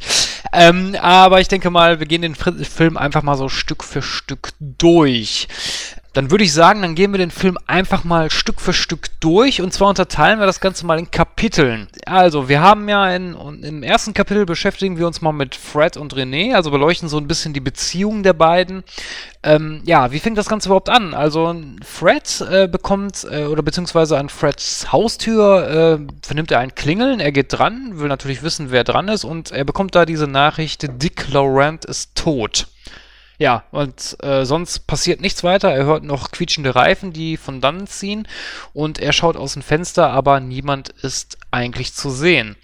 Äh, er denkt sich dabei natürlich nichts weiter, denkt, oh, was weiß ich, war vielleicht ein, ein Jungenstreich oder sowas, äh, nimmt die Sache also nicht wirklich weiter zur Kenntnis. Ähm, Fred ist ähm, Jazz-Saxophonist und äh, wie bereits erwähnt mit Renee verheiratet und ja, eines Abends ist er dann halt unterwegs, äh, in, spielt in irgendeiner einer Kneipe oder einer Diskothek ähm, kommt dann nach Hause und ist allerdings schon so ein bisschen misstrauisch, denn es scheint irgendwie, also man merkt so ein bisschen schon, dass die Beziehung zwischen Fred und René gestört ist. Also irgendwas ist da im Argen, äh, was man auch an, an der Dialo Dialogführung der beiden so ein bisschen mitkriegt. Ähm, nichtsdestotrotz äh, scheint es auch so zu sein, dass er nicht imstande ist, irgendwie seine, seine also auf die Bedürfnisse seiner Frau einzugehen und äh, man merkt auch irgendwo, dass die Frau ihn wahrscheinlich auch betrügt. Was, äh, da gibt es zum Beispiel eine Szene, wo er von auf einem Konzert ist, zu Hause anruft, aber niemand ans Telefon geht, obwohl René ihm gesagt hatte, äh, dass sie zu Hause sei. Ähm, dann passiert es auch, dass er eines Morgens ein, ein Päckchen vor seiner Haustür findet, in dem ein, ein Videoband drin ist. Ja, er schaut sich halt dieses Videoband an, äh, sieht dann auf diesem Videoband, dass sein Haus von außen gefilmt wurde. Was schon natürlich ein bisschen merkwürdig ist, weil also wenn ich so ein Videoband vor meiner Tür finden würde, würde ich mir auch mal denken, äh, was soll das? Ähm, dann bekommt er ein weiteres Videoband am nächsten Morgen, wo man dann, ja, auf diesem Videoband ist dann halt das Ehepaar, also Fred und René zu sehen, wie sie zusammen im Bett liegen und schlafen. Ähm, Brad, äh, Fred ähm, kontaktiert dann natürlich die Polizei. Äh, diese stellt aber, also sie soll das Haus untersuchen, findet aber keine, keine Einbruchsspuren oder dergleichen. Ja, und äh, dann, dann wird er halt auch verhört, ob er sich an gewisse Dinge erinnern kann. Äh, kommen da aber, also die Polizei und Fred kommen da aber auf keinen gemeinsamen Nenner. Ja, das ist eigentlich soweit so der, der erste Handlungsstrang. Ja, das ist äh, schon der erste Kritikpunkt, den ich anbringen möchte. Die beiden haben dort ein Schäferstündchen und er soll ja als Versager im Bett dastehen. Entweder habe ich nicht richtig aufgepasst, das kann sein, das räume ich ein. Aber irgendwie äh, kam das für mich nicht so richtig rüber. Es ist aber wichtig für den Film. Es ist sehr wichtig für den Film. Und ich habe das erst so richtig geschnallt, als ich mir dann die Handlung nochmal auf äh, Wikipedia durchgelesen habe, um das einfach für mich alles nochmal richtig zu sortieren. Und das muss man versuchen bei diesem Film, sonst äh, macht sich das, macht das Ansehen des Films überhaupt keinen Sinn. Gut, okay, er ist vielleicht schlecht im Bett, okay, das war jetzt einmal. Man hat, glaube ich, auch gesehen, dass äh, sie so ein bisschen gelangweilt dabei war und so weiter. Ja, man merkt, da stimmt irgendwie was nicht so richtig, aber dass er jetzt generell nicht so ein super Typ im Bett ist, das kam dabei nicht so rüber, weil das kann ja auch mal ein Versehen sein, dass man gestresst war an dem Tag oder was weiß ich. Ihr hat's nicht gefallen, das ist richtig, aber ähm, wurde das vielleicht irgendwo erwähnt, Christoph? Ja, du musst da schon die Szenen auch ein bisschen auf dich wirken lassen. Ich meine, äh, allein an dieser einen Szene kannst du es nicht festmachen. Du musst das Ganze drumherum sehen. Zunächst einmal führen die beiden sehr ja, sehr langweilige oder eintönige Dialoge. Das merkt man ja schon daran, dass, dass er dann einfach nur so zu ihr hingeht, äh, ja, was willst du denn heute machen? Und sie sagt dann, ja, lesen. Und er sagt dann, ja, wie du liest. Fängt dann an zu lachen, also so richtig, so ein richtig gekünsteltes Lachen. Sie lacht auch, aber sie lacht halt nur, weil er auch lacht und er sagt dann noch so irgendwie so, ja, schön, dass ich dich noch zum Lachen bringe. Äh, da merkt man schon irgendwie so, okay, ähm, irgendwie haben die beiden überhaupt keine Kommunikation mehr miteinander, ne? Ähm, dann ist natürlich noch ein anderer Punkt, dass Renee ja offensichtlich, ja, es wird ja wirklich deutlich, dass sie offensichtlich auch Affären hat, aber dass er das noch nicht mal versucht zu kaschieren, ja? Äh, bei der einen Szene, wo sie sagt, ja, ich will was lesen und er ruft dann zu Hause an, keiner geht ans Telefon, äh, ja, Shit happens so, ne? Ähm, das, das ist dann auch so ein Punkt, er weiß es ja. Er weiß ja ganz genau, okay, wahrscheinlich, äh, ich kann sie nicht, äh, äh, ich kann auf ihre Bedürfnisse nicht vernünftig eingehen, deswegen holt sie sie sich woanders. Und das merkt man auch. So ein anderer Punkt ist dann natürlich, was man auch sieht, was auch wichtig ist für den Film, aber da kommen wir nachher auch nochmal später äh, bei einer anderen Episode drauf zu sprechen. Was aber trotzdem wichtig ist, ist der Aufbau des Hauses. Guck dir das Haus mal an. Das Haus sieht aus wie ein Käfig, Mann. Mhm. Das sieht aus wie so so ein, wie so ein Bunker. Da ist alles zu, alles dunkel. Äh, die Welt von, von Fred, kannst du eigentlich so sagen, die ist total düster. Ja, alles, das Haus ist, oder von innen ist das Haus kaum beleuchtet. Alles ist dunkel. Äh, deprimierend, möchte ich fast sagen. Ja, also das ist genau das Gleiche, ähm, Christoph, was du gerade gesagt hast, das habe ich auch gedacht. Ich habe dieses Haus gesehen von außen, wo ich gedacht habe, wo sind die Fenster? Da sind nur diese äh, schmalen äh, Fenster da drin und es ist sehr düster und es sind, ähm, wenn man so diese Räumlichkeiten sieht, ganz sporadisch auch eingerichtet. Also es gibt ein Sofa da, es gibt diese Pflanzenreihe, die da gibt, es gibt nicht viel. Und es ist wirklich, also ich fand es immer so erdrückend, weil es ja auch sehr dunkel immer alles war und ich fand es auch wirklich richtig erdrückend, wo ich gedacht habe, oh, da möchte ich nicht leben. Und ich fand halt auch, dass ähm, zwischen Fred und René ähm, ganz, ganz wenig gesprochen wurde. Also ich fand so, so die ersten Szenen musste man wirklich genau gucken und man musste schauen, äh, wie sind die Mimiken von, von den Menschen, was für eine Geste sagen die, was sagen eigentlich die Gesichter aus oder auch die Körperhaltung. Und ähm, das fand ich schon sehr interessant, dass da eigentlich so die ersten äh, paar Minuten wirklich wenig, wenig geredet wurde oder nur so ganz sporadisch so, mh, hm, ja, okay. Und das war's dann auch schon. Und ähm, da war schon für mich so, okay, ich war schon auf der Suche, okay, was ist jetzt hier richtig? Was läuft jetzt hier? In welche Richtung geht das? Weil man hat ja eigentlich immer eine gute Vorahnung, so und so läuft ein Film. Und da fand ich das gar nicht so durchsichtig, dass ich mir schon gedacht habe, okay, welche Richtung soll das jetzt hier gehen? Und ähm, ja, ich fand also dieses Haus sehr erdrückend. Ich fand ähm, ja die die beiden sehr sehr fremd auch miteinander eigentlich. Also es war für mich so eher so ja so eine Zweckgemeinschaft. Ja, richtig. Also so kann man das schon. Zweckgemeinschaft beschreibt das eigentlich ganz gut, ja. Ja, nach unserer letzten Besprechung im Auftrag des Teufels habe ich auch damit begonnen, ein bisschen mehr auf so die Umgebung und so weiter zu achten und die Kunst, die der Regisseur versucht hat, dann auch in seinem Film wiederzugeben. Und tatsächlich, man sieht, wie spartanisch das alles eingerichtet ist. Die beiden haben gar nicht scheinbar irgendwie die Lust, sich groß und gemütliches Heim zu schaffen, wo man sich wohlfühlt und das ist so spartanisch eingerichtet. Auch die Ecken, alles Ecken, Kanten, kalte Farben irgendwie und da ist kaum irgendwas Gemütliches bei. Ja, richtig, aber wie gesagt, das, das äh, finde ich gerade so gut an dem Film, nämlich, dass du erstmal in den, wie Lara es auch schon gesagt hat, dass da kaum gesprochen wird in den ersten Minuten des Films. Nämlich, du musst dich als Zuschauer erstmal selber in dieses Szenario hineinversetzen und das fällt vielen vielleicht sogar auch schwer. Nämlich eben, weil da so wenig gesprochen ist, sondern da kommt es eher darauf an, dass du was ich auch als Schauspieler sehr schwierig finde, nämlich du musst das alles so rüberbringen. Du musst die Mimik drauf haben, du musst die Körperhaltung drauf haben, du musst die Gestik drauf haben. Und das macht genau die, diese, diese drei oder diese fünf, sechs Minuten, weiß ich jetzt nicht mehr, das geht glaube ich noch ein bisschen länger, wo halt ein bisschen weniger gesprochen wird. Das macht genau diese, dieses, diesen ersten Teil des Films aus. Und da musst du dich als Zuschauer darauf konzentrieren. Und das finde ich richtig klasse umgesetzt. Ja, nicht nur das. Ich, ich glaube auch, dass man versucht hat, so wenig Background-Geräusche zu haben, wie es irgendwie nur geht. Weil ich weiß noch, äh, wo ich mir zu mir selber sagte, so, mein Gott, die sind jetzt auf einer Party, es ist endlich mal irgendein Hintergrundgeräusch, als dann die Musik anfing, weil das so, nicht nur der Raum war sehr leer, es war auch so, das ganze Feeling war leer. Weißt du, weil du hast ja normalerweise irgendwelche Hintergrundgeräusche. Ein Fernseher, der läuft, eine Kaffeemaschine, die läuft. Vielleicht läuft irgendwo Badewasser, einer duscht oder, oder einer läuft durchs Zimmer. Fast gar nichts. Es ist so wenig an, an Geräuschen an sich gewesen. Und auch das, finde ich, hat das irgendwie wiedergegeben. So diese, dieser große leere Raum zwischen den beiden, dass da eigentlich gar nichts ist. Genau, richtig. Es ist halt eine sehr erdrückende Atmosphäre und ich, und das hat ja versucht, David Lynch in dieser Szene einzufangen und ich finde, das hat er wunderbar geschafft.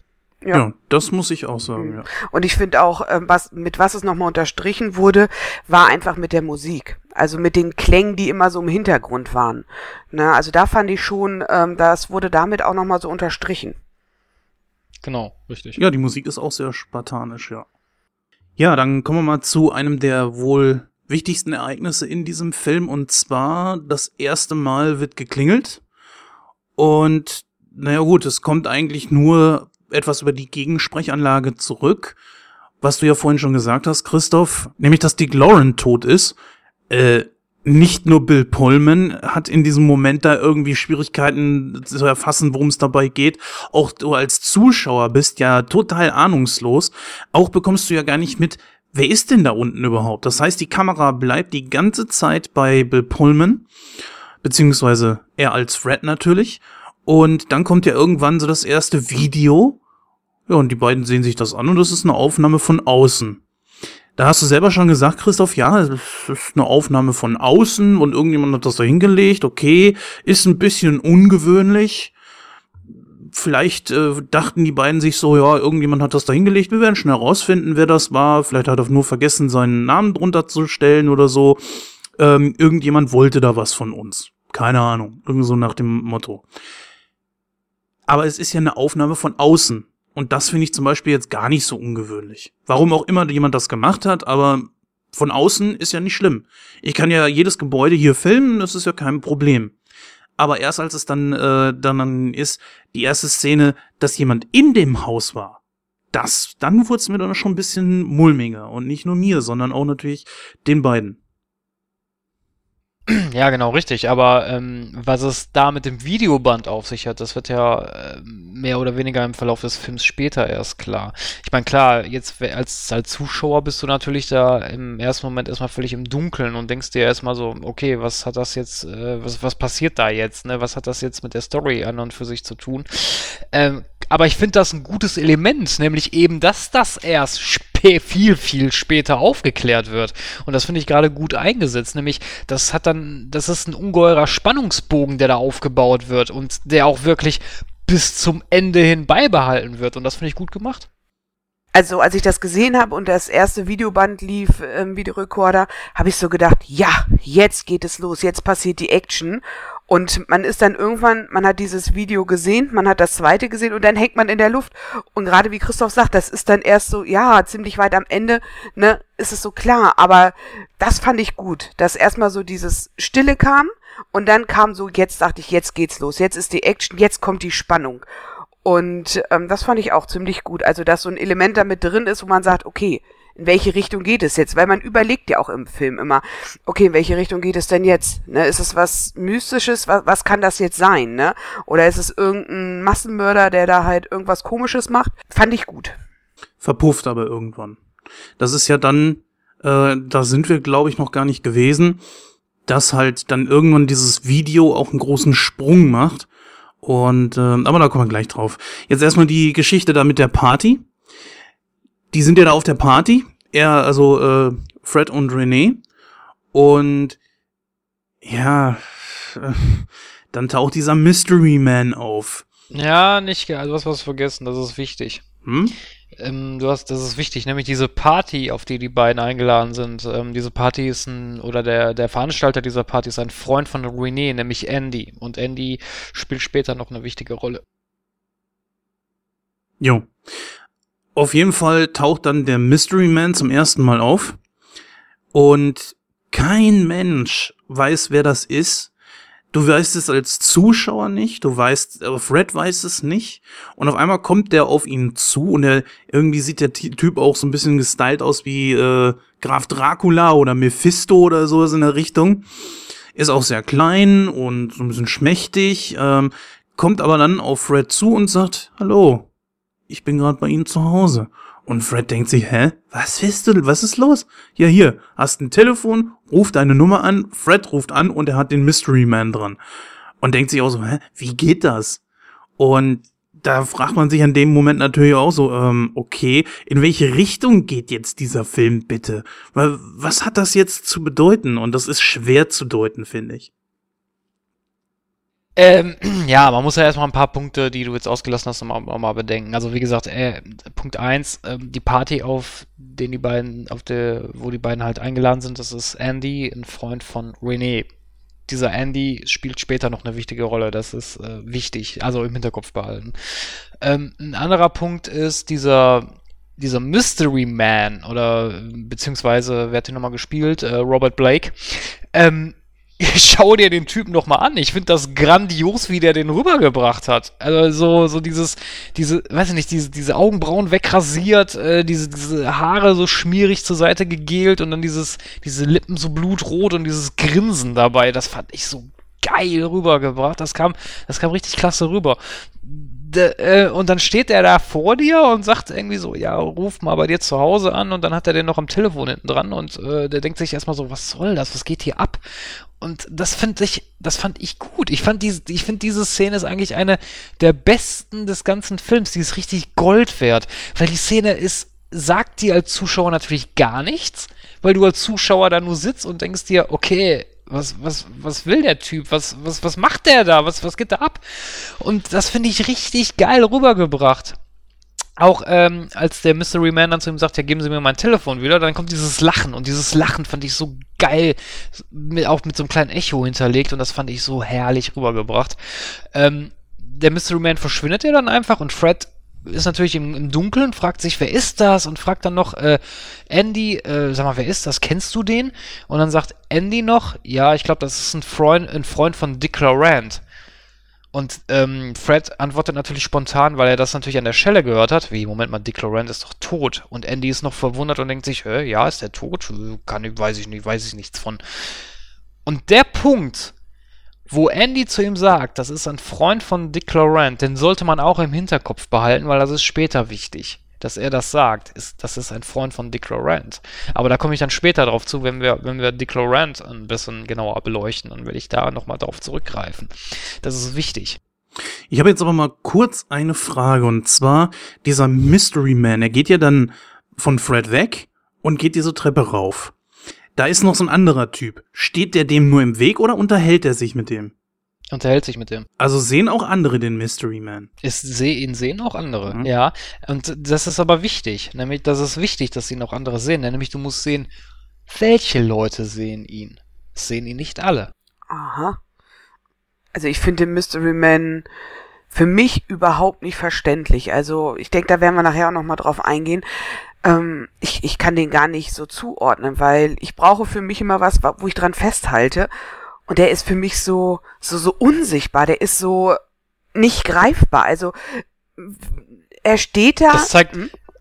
das zeigt mir aber, dass, dass die Rolle funktioniert, wenn, wenn du das so siehst. Siehst du, dann habe ich den Film ja doch verstanden. Ne?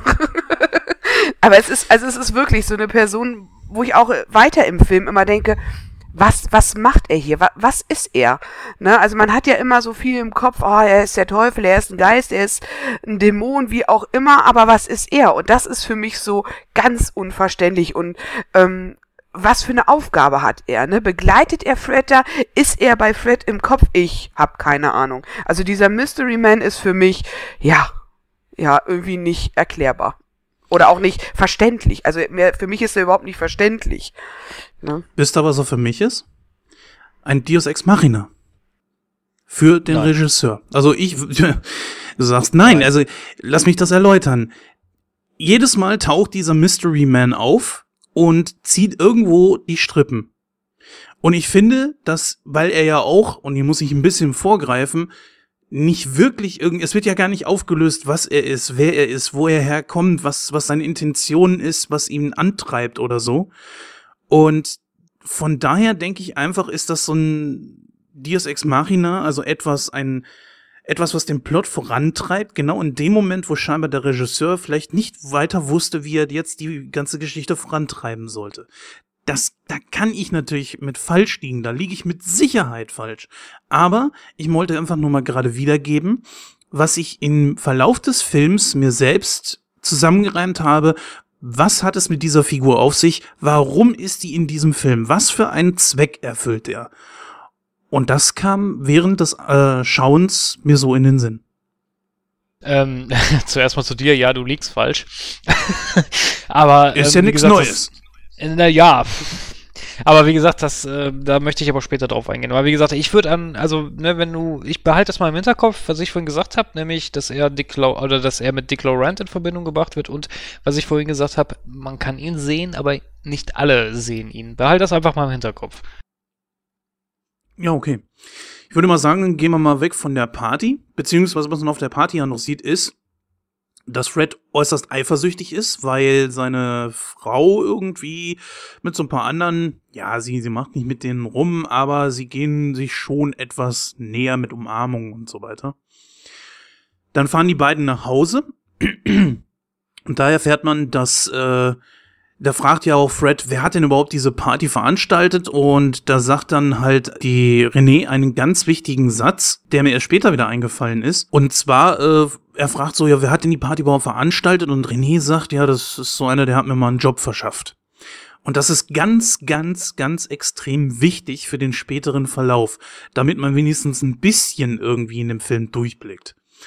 Finde ich zumindest. Oder hast du das anders empfunden, Christoph? Nö, das ist so korrekt, das ist wichtig. Das ist ein, ist ein, wird beiläufig erwähnt, aber dieses Beiläufige ist wichtig. Ja, man muss sehr aufpassen. Äh, ich würde mal sagen, wir bringen mal das erste Kapitel zu Ende. Mm, Und zwar geht's dann darum, kannst mich gerne unterbrechen, wenn ich was äh, Wichtiges vergesse. Und zwar kriegen sie dann äh, das dritte Mal ein Video und auf diesem Video da ähm, wird dann plötzlich auch das Haus von innen gezeigt. Nee, das ist das zweite Mal, dass sie das Video kriegen, glaube ich. Und dann schalten sie ja auch die Polizei ein, die ihnen nicht wirklich helfen können. Und dann taucht das dritte Video auf. Und in diesem dritten Video, seine Frau ist da gerade am Schlafen, das sieht er sich alleine an, ist es dann, dass erst das, wieder das Haus von außen gezeigt wird, die Wohnung von innen gezeigt wird, dann allerdings kommt ein ganz krasser Schnitt und dann sieht man im Video, wie Fred sich über René beugt, Blut verschmiert und sie ist tot und zerstückelt.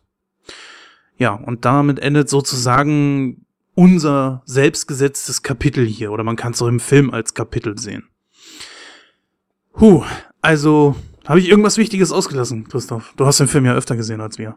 Nö, nö, das ist, äh, das ist soweit okay. Ja, ein sehr harter Schnitt. Mm, Dann kommt es sofort auf die Gefängnisszene. Wir sind genauso wie Fred im Unklaren, was ist denn da jetzt überhaupt passiert? Und äh, er sitzt im Knast. Er weiß nicht warum. Er ist zum Tode verurteilt worden und soll durch den elektrischen Stuhl sterben.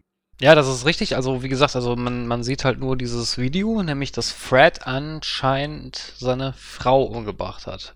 Ähm, da beginnt ja auch dann der nächste krasse Schnitt eigentlich, nämlich da, wo er gerade noch auf das Videoband schaut, ist er dann schon plötzlich bei dem im Polizeipräsidium und wird von den beiden unfähigen Polizisten, sag ich jetzt mal, verhört, die vorher noch äh, ja sein Haus untersucht haben.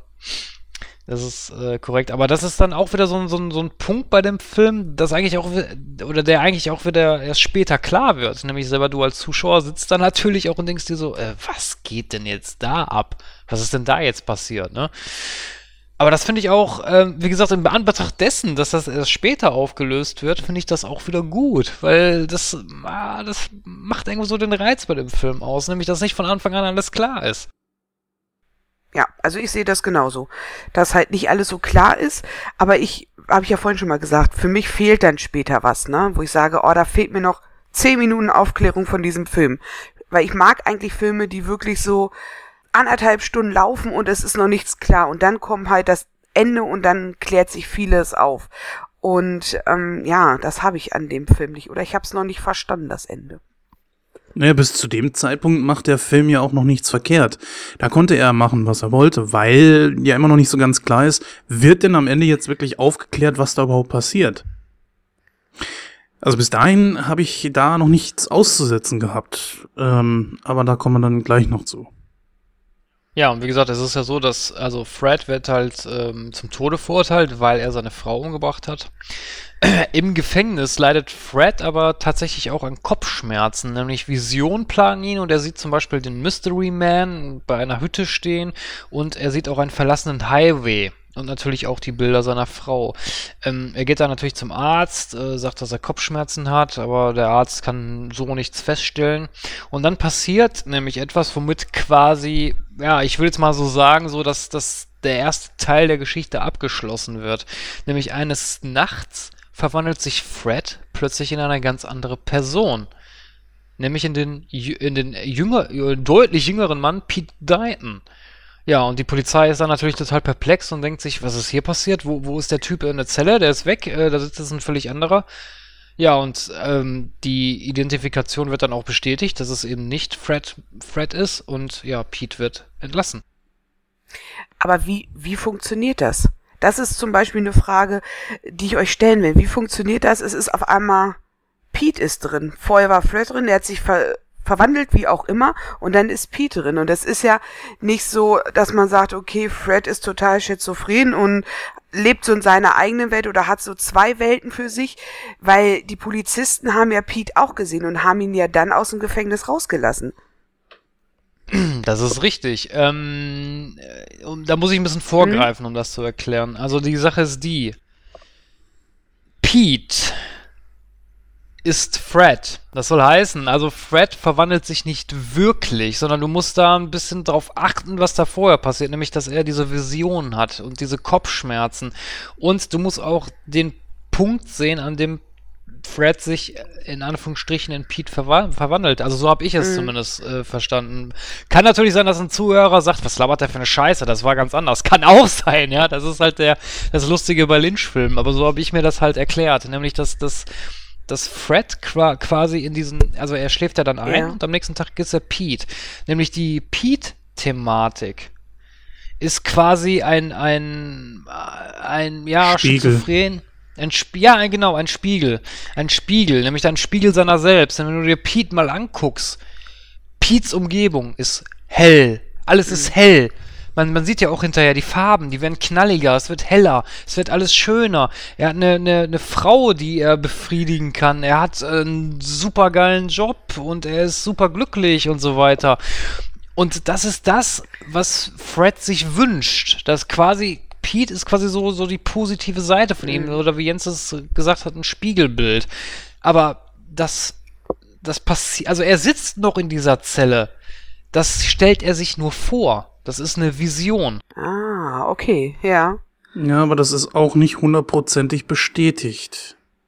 Das ist richtig, aber wie gesagt, das ist jetzt meine Interpretation des Films. Also für mich ist Pete, die ganze Pete-Thematik ist für mich nur eine Vision. Mhm. Aber da kann, können wir ja dann auch später nochmal mhm. drauf eingehen, ja. woran ich das festmache. Ja.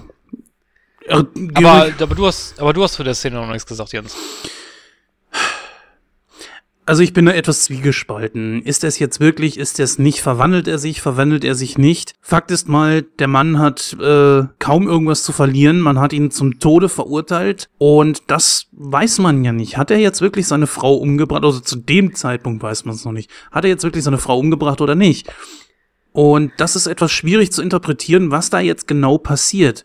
Was auf jeden Fall passiert ist, egal was passiert ist, es ist ein anderer Mann in der Zelle und dieser kann einfach gehen. Und das ist sehr, sehr wichtig für den Film. Denn da beginnt dann halt diese ganze Pete-Story. Und äh, ja, wie wir schon gerade sagen, es ist verdammt schwer zu interpretieren. Und da hat auch äh, David Lynch, glaube ich, selber mal zugesagt, da muss sich jeder sein eigenes Bild von machen. Das ist ja auch das, wovon, glaube ich, dieser Film auch lebt. Und zwar, dass er selbst die Antworten nicht liefert, sondern dass der Zuschauer sich die Antworten selber zusammenreimen muss. Genau, denn wie du schon gesagt hast, Pete darf dann natürlich gehen. Pete mm, geht dann auch wieder ganz regulär seiner Arbeit nach, nämlich er arbeitet in einer Autowerkstatt. Und dort taucht auch das erste Mal der, ich will jetzt mal sagen, der Antagonist des Films auf. Das ist der Gangsterboss Mr. Eddie. Oh ja, Robert Loggia. Und da, da begann der Film, äh, ich wusste jetzt nicht, dass er das äh, ist. da begann der Film für mich doch etwas eine andere Sichtweise zu nehmen weil wir damit zwei Schauspieler haben, die in, die in Independence Day zusammengespielt haben. Ja, aber wichtig dabei ist nämlich noch, dass Mr. Eddie von der Polizei äh, Dick Laurent genannt wird. Das ist wichtig. Denn wir wissen ja alle, Dick Laurent ist tot. Ah. ja, aber gut. Ähm, also Mr. Eddie oder Dick Laurent kommt dann halt in diese Werkstatt und er bittet ähm, Pete, sein, sein Mercedes zu reparieren. Und äh, er sagt, ja, Pete soll halt mal mitfahren, weil da so ein komisches Geräusch ist, ähm, was er sich nicht erklären kann. Und ja, Pete sagt, okay, ich fahr mal mit und hör mir das dann an. Ähm, ja, dann ist es aber so, dass er dann halt auch merkt, was Mr. Eddie für ein Kerl ist, nämlich als ein anderer Autofahrer, ich weiß gar nicht mehr so genau, ich glaube, er hat ihm irgendwie die Vorfahrt genommen oder so. Gedrängelt hat er. Ja. Gedrängelt. Ja, oder mhm. gedrängelt und äh, Mr. Eddie mag ja keine Drängler und deswegen haben sie ihn mal schön an der Seite äh, geschubst und ihn dann auch, äh, ja, dementsprechend dann nicht gerade sehr nett behandelt. ja, Pete hat sich das Ganze natürlich angeguckt und äh, sich dann auch erstmal gedacht, okay, äh, was soll das jetzt? Also du sagtest ja vorhin, das wäre die Szene für dich gewesen, da die Begegnung mit dem Mystery Man und äh, äh wie heißt er jetzt wieder? Es wäre Mr. Eddie? Nein, hier, ähm, ja genau. Fred? Du hast ja vorhin gesagt, die Szene im Film für dich war die Begegnung zwischen dem Mystery Man und Fred. Für mich war das die Szene des Films überhaupt. Da habe ich mich am besten unterhalten gefühlt und auch am besten in den Film gezogen gefühlt, weil manchmal denkt man sich so echt so verflucht, ey, warum fahren die Leute so auf? Und er bringt das einfach mal auf den Punkt. So, jetzt aber, komm mal raus, ich klär das mal kurz mit dir und haut ihm da die Hucke voll. Kauf dir dieses Fahrbuch. Ah, ich fand das so klasse.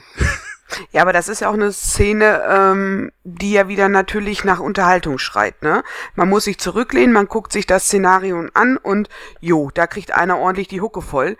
Und das ist ja nicht wieder, fand ich, äh, für mich so wie so ein anderer Film vorher dieses ganz viele Kopfdenken, um die Ecke denken, nachdenken, wie funktioniert das alles? Und da ist es so, der Mr. Eddie kommt um die Ecke, ne, zu Pete, ich fand so wie so ein Vaterersatz, ne, er hat ihn da, ach Mensch, mein Junge, und ne, nur dich lasse ich an meinen Mercedes dran und nimmt ihn dann mit, ne, zeigt natürlich, ich bin auch ein Bösewicht, ne, verklopp hier mal, weil er so dicht aufgefahren ist und das ist so eine Szene, wo ich denke, okay, das ist wie Werbung, mich mal kurz zurücklehnen, mal kurz verschnauben, das mitbekommen, aber nicht dieses Querdenken im Kopf gehabt. Also das fand ich, ja, war gut. War gut gemacht, um mich dann weiter, fand ich, auf den Film einzulassen.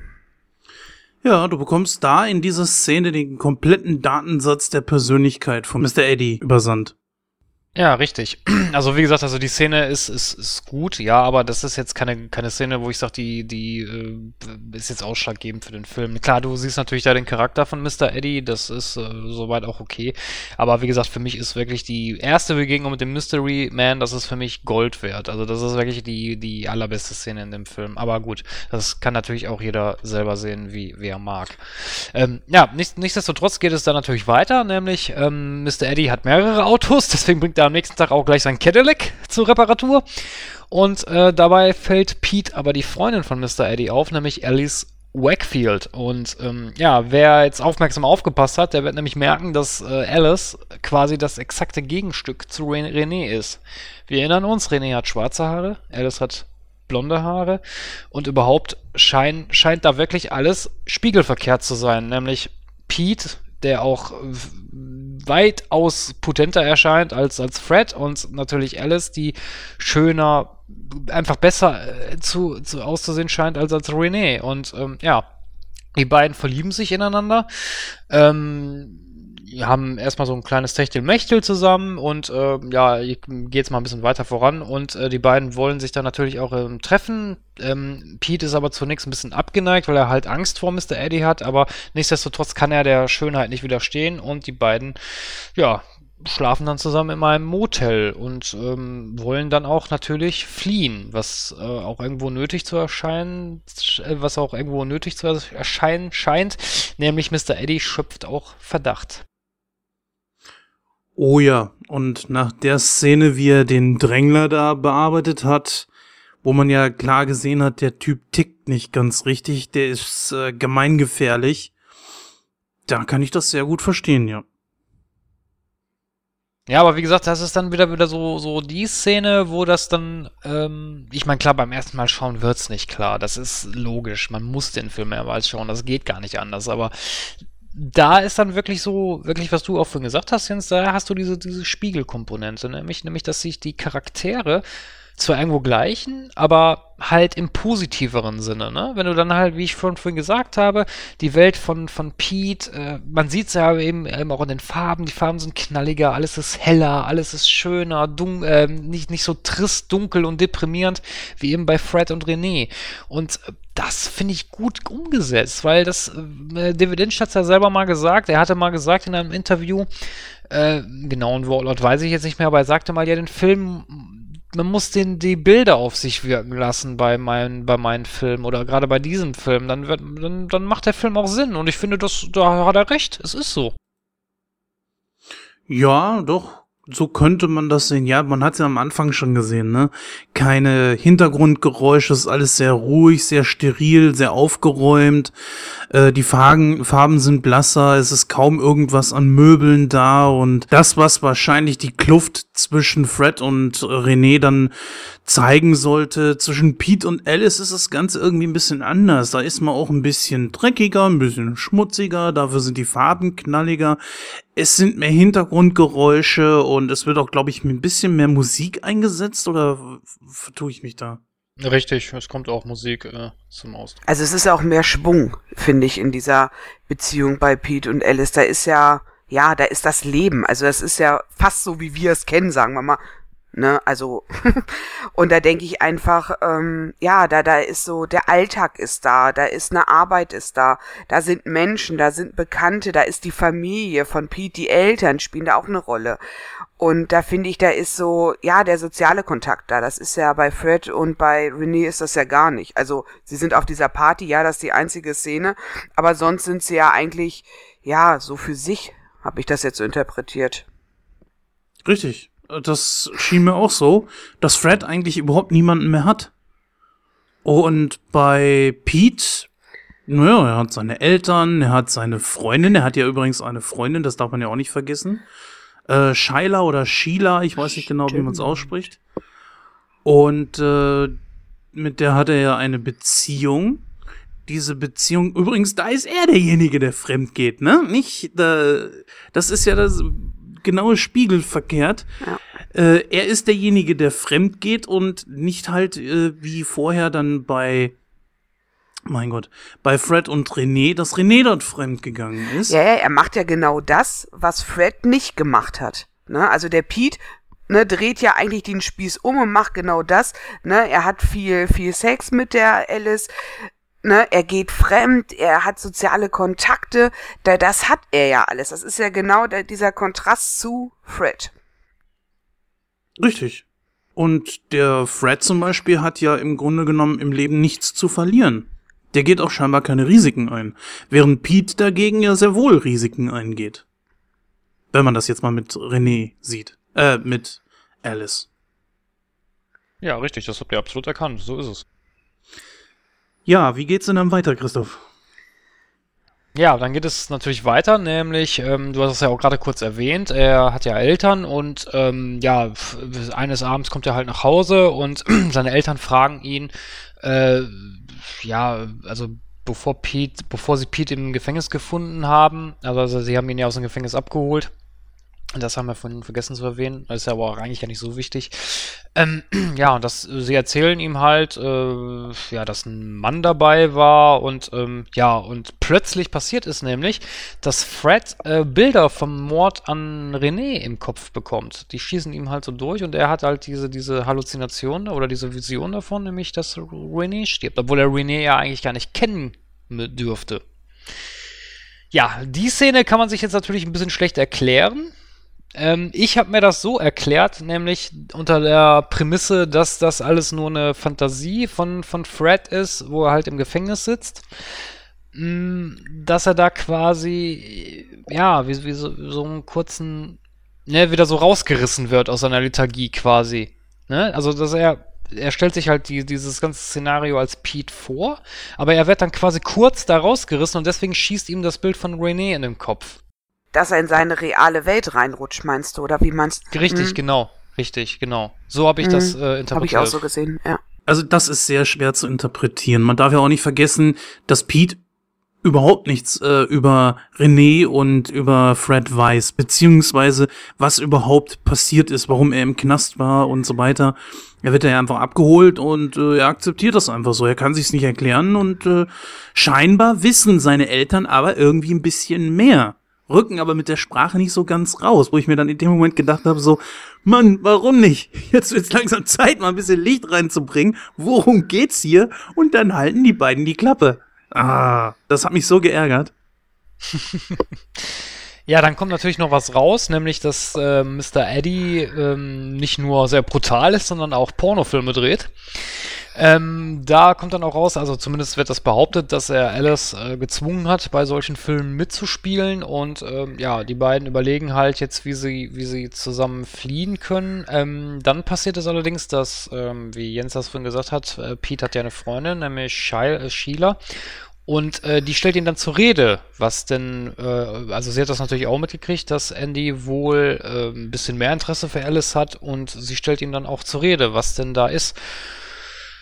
Ja, aber ich weiß das jetzt gar nicht mehr so genau. Ich glaube, er antwortet darauf gar nicht, ne? Nee, sie schlägt ja auch zu, ne? Also. Ach ja, genau. Sie schlägt, ja. äh, sie schlägt, sie, richtig, sie schlägt ihn. Sie haut ihn ja auf den Boden und dann läuft sie ja heulend weg. Ja, genau, richtig, stimmt. Ihre Figur verstehe ich da nicht so ganz. Eigentlich theoretisch hätte man sie auch rausschneiden können. Wirklich einen Zweck erfüllt sie nicht. Naja, schon den, aber schon den Zweck, dass sie ja äh, die Freundin von Pete ist. Das, was ja Fred mit äh, René? mit René hatte, eine Beziehung. Und er ist ja, also Pete ist ja in der Sache wieder, also ist er, er fremdgegangen. Er hat ja genau das getan, was René getan hat. Ist jetzt ein bisschen verwirrend, aber ich hoffe, man versteht's gerade. Also ja, er, ja, ne, ja, er, er, tut ja genau das, was, was ähm, René gemacht hat. Oder was er als Fred nie gemacht hätte. Ne? Er hatte eine Freundin, ne, der Pete, und ja, genau das tut er, was René gemacht hat. Er betrügt sie. In Folge richtig erkannt. Ja. Ich verstehe langsam den Film. Also jetzt kommt's. ja, jetzt kommt's nämlich. Ja. Nämlich jetzt bekommt, als dann Shyla weggerannt ist, kommt ein Anruf von Mr. Eddie und der fragt Pete mit einer etwas bedrohlich klingenden Stimme, ob es ihm denn gut ginge. Und Pete äh, sagt, ja, mir geht's ganz gut, aber dann reicht er den Hörer weiter und dann ist der Mystery Man plötzlich am Telefon. Sehr merkwürdige Szene. Was haben die beiden miteinander zu tun? Komme ich später drauf. Ich, wie gesagt, das ist zumindest mein, meine Interpretation, war, was die beiden miteinander zu tun haben. Aber da komme ich später drauf. Aber behalt das auch mal im Hinterkopf, nämlich das, was ich vorhin gesagt habe, Dick Laurent kann ihn sehen oder kann mit ihm kommunizieren. Das ist wie, also für mich ist das wichtig. Aber wie gesagt, das kommt da, das löse ich später auf. Da möchte ich jetzt nicht vorgreifen. ja, wie gesagt, also der Mystery Man und dann sagt der Mystery Man auf einmal, dass er Pete schon mal gesehen hat, nämlich dass die beiden sich in seinem Haus begegnet seien. Womit er natürlich eher auf Fred anspielt. Richtig, genau. Und aber Pete erkennt natürlich den Zusammenhang nicht und ist total äh, erschrocken und versteht gar nicht, was, was da jetzt überhaupt los ist. Tja, da ist er genauso wie ich. Ich verstehe es ja. auch nicht. Ja, natürlich eine, eine sehr ähm, merkwürdige Szene, wo man natürlich lange drüber nachgrübelt und sich fragt, okay, ähm, warum ist der Typ jetzt wieder da und warum redet er mit Dick Laurent? Aber Ja. er ist, äh, eines zeigt es auf jeden Fall, dass nämlich diese beiden Leben, sag ich mal, oder diese beiden Geschichten irgendwo miteinander verbunden sind.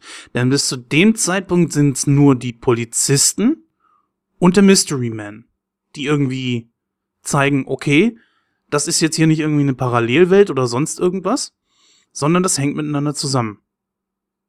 Ich glaube, ich weiß nicht, ob ich es jetzt schon ansprechen sollte oder eher am Ende. Ich habe so das Gefühl, dass das irgendwie zeitliche Sprünge sind. Nicht so nach dem Motto, okay, sie springen jetzt mal mit der Story zwei, drei Tage weiter, sondern es ist schwierig, den ganzen Film, die einzelnen Szenen, beziehungsweise, oder Leben oder wie auch immer, das in einem zeitlich vernünftigen Einklang zu bringen.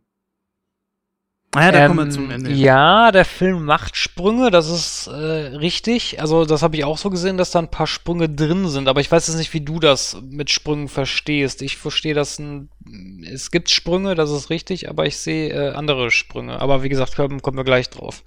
Ja. Ja. Ähm, dann geht es weiter in der Handlung, nämlich, ähm, ja, eines Abends passiert es dann halt, dass, äh, weiß ich gar nicht, was es ist, irgend so eine Party oder eine Bar oder irgendwas und äh, da läuft auf einer Leinwand ein Pornofilm, wo Alice halt in der Hauptrolle ist und das Ganze passiert, ich glaube sogar in der Wohnung von, von Andy. Ich bin mir da jetzt nicht hundertprozentig sicher. Ja, ja. Und ähm, Andy wird dann quasi von Pete bewusstlos geschlagen. Allerdings äh, stürzt Andy dabei unglücklich, ja, und äh, ich weiß gar nicht, bricht, bricht sich das Genick, würde ich jetzt fast sagen, oder schlägt sich den Schädel, Er glaube ich, sogar sich auf. den, an- Sch- genau, am Boah, Tisch. Alter, was für eine Szene. Ja, da ist doch auf der Also Ecke, erst ist er ja bewusstlos und will dann ja, genau, auf den Glastisch. Mhm, Genau. Ja, ja, richtig. aber voll rein. Ja. Bestimmt 10, 15 Zentimeter in den Kopf. Eine sehr geile Szene, muss ich sagen. Boah, aber sehr hart. Ja, das stimmt. Die Szene, die Szene fand ich auch richtig hart. Also, weil, ne, weil da ja auch nicht irgendwie was äh, vertuscht wurde oder irgendwie überdeckt oder so, sondern dass man das genau gesehen hat, wie der auf den Tisch da geknallt ist. Ja, das stimmt schon. Das war schon eine, eine ziemlich brutale Szene irgendwo. Naja, gut, auf jeden Fall kommt dann auch Alice hinzu und Alice äh, sagt, äh, du hast ihn umgebracht und äh, ja, wir müssen halt äh, fliehen, weil die, die lassen die Leiche da ja auch einfach liegen und hauen ab. Gut, was Ähm, hätten sie Alice- sonst damit machen sollen? Eintüten? Ja, mitnehmen? ja, gut, klar. Aber ähm, ähm, Alice äh, sammelt dann, glaube ich, noch ein paar Wertgegenstände ein. Klar, man muss sich die Flucht auch irgendwie finanzieren. ja, und die beiden ähm, fliehen dann. Pete bekommt Kopfschmerzen und ähm, ja, und die äh, wird, glaube ich, auch von der Vision heimgesucht. Ähm, Ja, das ich haben wir, äh, entschuldige, wenn ich dich da unterbreche, das haben wir so oft gehabt in dem Film, dass ein brennendes Haus gezeigt wird in irgendeiner Vision, das allerdings rückwärts läuft. Also das heißt, ähm, man sieht, wie das Haus bereits brennt und dann äh, wird das Ganze rückwärts abgespielt, indem das Haus dann äh, ja bis zu dem Zeitpunkt, wo das Haus Feuer fängt, beziehungsweise kein Feuer da ist. Also es ist ganz normal da steht. Es scheint wohl irgendwie zu explodieren oder so. Äh, ich hatte auch echt mit einem großen Fragezeichen vorgestanden, dachte mir, was, äh, was hat jetzt dieses Haus zu tun? Wo, wo, Ja, das Haus ist eine Metapher. Das Haus habe ich immer als das Haus von Fred gesehen. okay, ja, aber das Haus ist ja auch das gleiche, was am Ende am Strand auftaucht. Äh. Ja, aber dieses Brennen, du musst auf dieses Brennen achten. Dieses brennende Haus habe ich immer mit dem Haus von Fred in Verbindung gebracht, nämlich weil Freds Haus ist ja wie so, ein, wie so, ein, wie so eine Festung, sag ich mal. Und wenn die niedergebrannt wird, quasi die Fassade wird niedergebrannt. Also seine, seine Fassade, sein, was, was ihn irgendwo noch festigt, ist ja dieses Haus. Dieses Haus ne, ist ja wie eine Festung aufgebaut und es, es brennt nieder. Okay. Gut, das habe ich jetzt nicht so gesehen. Also ich habe mich wirklich nur gefragt, was das mit dieser Szene auf sich hat. Aber naja, das Haus kommt ja dann irgendwann auch, weil die beiden wollen nämlich dann irgendwie eine Pistole versetzen. Und Alice meint dann auch so, ja, wir fahren dann jetzt zu einem Hehler hin und äh, eine sehr verstörende Szene, weil Eins, ähm, wenn ich dann noch, äh, eins wir vergessen, was wichtig ist, nämlich die Halluzination, die Pete hat. Oh, ähm, warte mal, wir müssen sogar noch ein kurzes Stück zurückgehen und zwar in dem Haus, wo äh, dieser, wie heißt der Typ, der jetzt Andy. Genau. dieser Typ, dieser Andy da plötzlich getötet wird, da sagt nämlich Alice etwas sehr Wichtiges. Und zwar, dass der Typ ihr einen Job beschafft hat. So, und jetzt ist natürlich etwas merkwürdig, dass Alice, die ja im Grunde genommen theoretisch nichts mit René zu tun hat, aber genauso aussieht wie sie, nur in blond. Mm, Ja. ist da nicht nur A die erste Verbindung, sondern und was man nicht vergessen darf, ist, es gibt ein Bild in dem Haus von Andy, wo beide drauf zu sehen sind. René und Alice. Ja, stimmt. Zumindest da noch. Das Bild verändert sich ja irgendwann. Ja, das stimmt, das ist richtig. Das hast du richtig erkannt, Jens. Ja. Jetzt krieg ich bestimmt in mein Bü Büchlein ein A plus, ja? ja, jetzt kriegst du ein A+. Aber bitte, aber bitte mit Stempel, ja. Ja, ja, das beglaubige ich noch. Nein, das hast du richtig erkannt, das ist richtig. Aber da siehst du dann auch wieder die Verbindung ne? zwischen Alice und äh, René. Die Frage ist nur, was will man damit aussagen? So nach dem Motto, tja, Junge, äh, jetzt musst du es aber auch selber langsam gemerkt haben, dass beide irgendwie was miteinander zu tun haben. Und es ist ja sogar so, dass Pete es wahrnimmt und Alice fragt, du sag mal, äh, welche bist du beide? Und sie sagt, nee, nee, ich bin die Blonde. Äh, Tut mir leid, ich kann's nicht deuten. Es ist, es, Ja, ich habe das mehr so als wirklich so als Wink mit dem Zaunpfahl, äh, Zaunpfahl verstanden, so wie du das gerade gesagt hast. So, Junge, hast du das jetzt eigentlich gerafft? So, weißt du? so habe ich das, äh, so habe ich das verstanden. Also ich glaube auch, dieses Bild äh, hat auch eine ganz klare Aussage. Also erstmal, man sieht ja beide drauf. Man sieht René und ähm, Alice drauf. Und ähm, Alice verschwindet, äh, Quatsch, René verschwindet ja später. Und ich glaube auch, dass, dass Fred immer mehr in die Rolle von Pete rutscht. Also dass er eigentlich diese Pete-Rolle viel besser mh, für sich haben kann. Und deshalb verschwindet wahrscheinlich auch auf dem Bild irgendwann René. Ja, ja, René verschwindet, weil sie tot ist. Ach so. Gut, nicht verstanden. Kein Also Sternchen. ich habe also ich hab das anders interpretiert. Ich habe das eher so interpretiert, dass Pete langsam aber sicher wieder zu Fred wird und Fred hat ja seine Frau umgebracht und sie ist einfach nicht mehr nicht mehr notwendig. Ja, das habe ich doch gerade gesagt. Oder das wollte ich so meinen, weil René stirbt ja in dem Film und deswegen verschwindet sie auch. Hm. Ist die Frage jetzt. Es könnte auch meine Meinung sein. Die richtige. Das könnte, das könnte auch deine Ja. sein, das ist richtig. Nein, aber Mhm. die, ähm, die, die Szene, die ich noch ansprechen wollte, die eigentlich wichtig ist, ist nämlich die Vision oder die Halluzination, die Pete nämlich noch hat im, im Badezimmer. Nämlich, dass äh, er halt sieht, wie, wie ähm, René mit, mit einem, äh, Quatsch, wie Alice mit, äh, mit jemandem schläft. Und, ähm, nee, nee, doch, doch, sie Mhm. schläft mit einem und, äh, ähm, dann sieht man ja auch im Hintergrund, wie, der, wie, die, wie dieser Pornofilm mit ihr da jedes Mal läuft. Ja, wo sie auch zu gezwungen wurde, ne? Scheinbar, man weiß es nicht. Genau.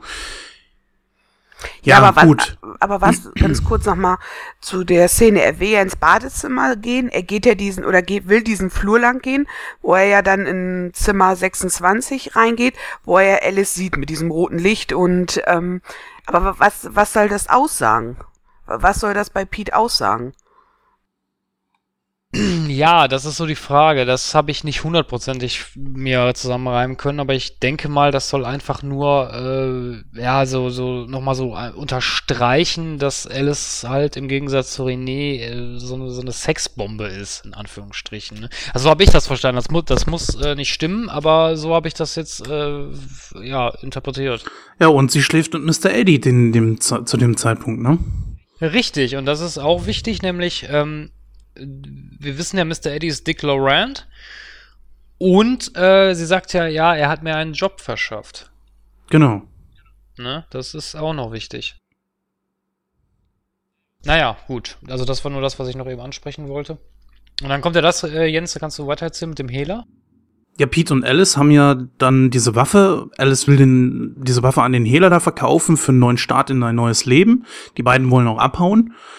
Und fahren dann an diesen Strand, wo sie anschließend eigentlich ein leeres Haus vorfinden und haben dann eigentlich nichts Besseres zu tun, als erstmal im Scheinwerferlicht mitten in der Nacht am Strand äh, miteinander zu schlafen. Und er sagt dann so zu ihr, äh, ich könnte dich für immer haben oder sowas. oder Nein, ich, möchte- will dich. Ich will dich, sagt er. Richtig, und sie sagt sowas wie, du wirst mich niemals kriegen, äh, geht von ihm runter, splitternackt, geht in dieses Haus rein und als Pete dann hinterher rennt, ist sie gar nicht mehr da, beziehungsweise taucht dann da der Mystery Man auf. Er ist in dem Auto und dann sieht ihn äh, Pete, wie er dann, wie der Mystery Man dann äh, im, vor dem Haus steht und dann selber ins Haus reingeht. Und in dem Moment kommt schon fast ein neuer Cut, denn Pete verwandelt sich wieder zurück in Fred. Das geht überraschend wahnsinnig schnell. Und ja, Fred geht dann auf den Mystery Man zu und fragt dann so, wo ist Alice? Und der sagt dann so, es hat nie eine Alice gegeben und wenn sie das behauptet hat, dann hat sie gelogen. Völlig verstörende Situation. Wie passt das jetzt zusammen? Äh, keine Ahnung. Du hast, du hast den Film jetzt mehrfach geguckt. Ich kann mir keinen Reim draus machen. Ja, also der Punkt ist ja der, dass ähm, er, der, das ist wichtig, dass sie ja sagt, du wirst mich niemals kriegen können. Ja, natürlich, Fred kann so eine Frau nicht kriegen, deswegen stellt er sie sich ja vor. Ja?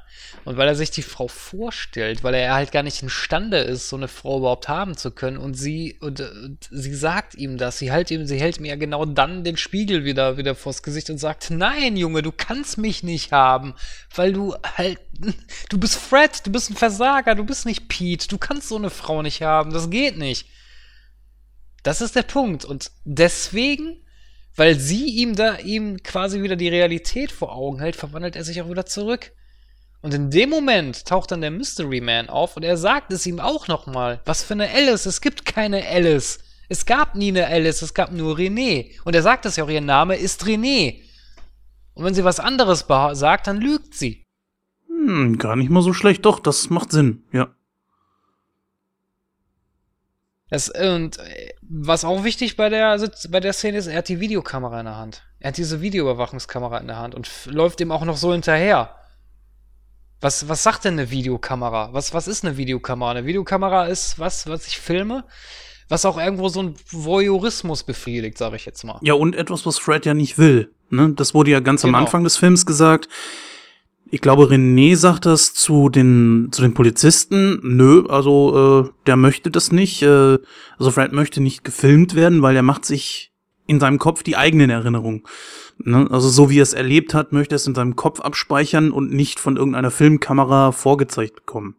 Das ist auch ein guter Punkt, nämlich, äh, richtig, das ist auch ein guter Punkt, nämlich der ein Videoband ist ja, ist ja, das ist da, das ist das. Das ist so passiert, wenn ich das filme. Das ist dann genau so passiert. Da kann ich nicht sagen, nee, das Video lügt. Nee, Junge, das ist auf dem Videoband, das ah, ist so passiert. Ja, jetzt macht das auch Sinn.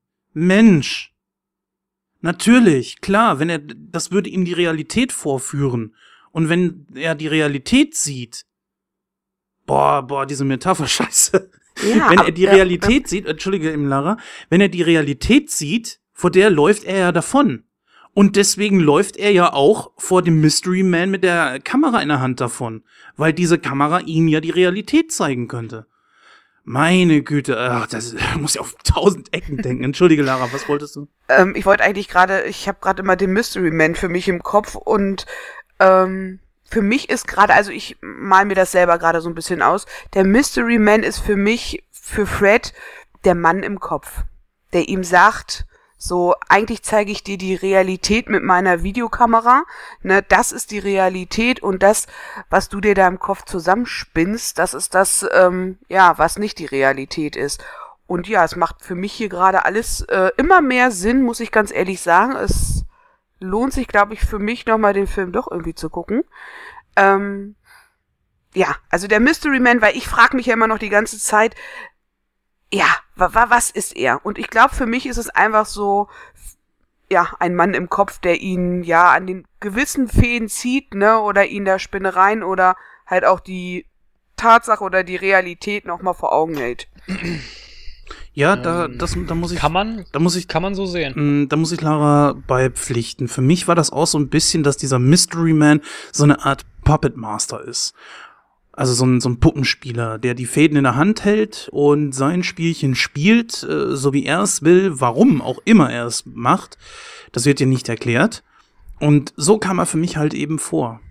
Weil er kam ja zum Beispiel, wenn ihr euch nochmal dran erinnert, ganz, ganz, ganz zum Anfang, als äh, Fred mit Renee schlafen will und es klappt nicht. Dann liegt der René so auf der Seite und Fred guckt äh, sie an und in dem Moment ist der Mystery Man da. Könnt ihr euch daran erinnern?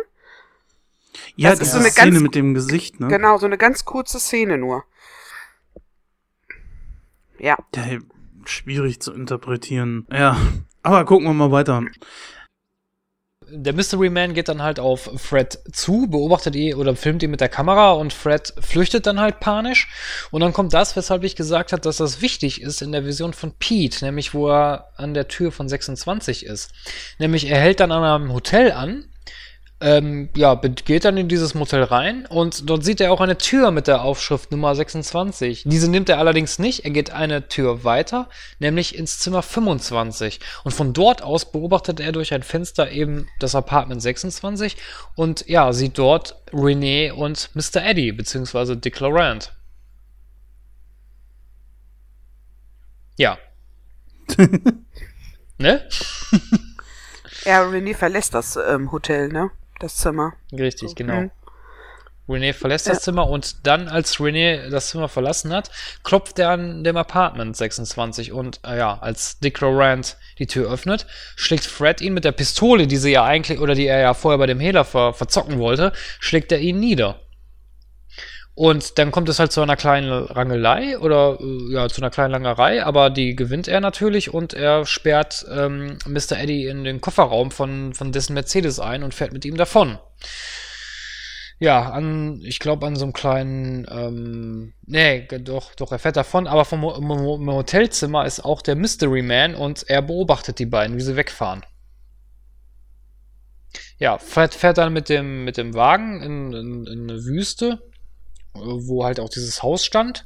Da öffnet er den Kofferraum und äh, ja, lässt äh, Laurent dort frei. Und plötzlich taucht auch der Mystery Man auf neben Fred und dieser reicht ihm ein Messer, womit er dann Dick Laurent die Kehle durchschneidet. Sehr merkwürdige Szene, weil immer, es schien ja immer so, als wenn der Mystery Man gegen Fred arbeitet. Jetzt gereicht er ihm das Messer und hilft ihm dadurch. Genau, und jetzt löse ich das auch auf, warum ich gesagt habe, dass die erste Szene Gold wert ist. Nämlich, was sagt denn der Mystery Man da? Er sagt zu ihm in der ersten Szene, wo sie aufeinandertreffen, es ist nicht meine Art, dorthin zu gehen, wo ich nicht eingeladen bin.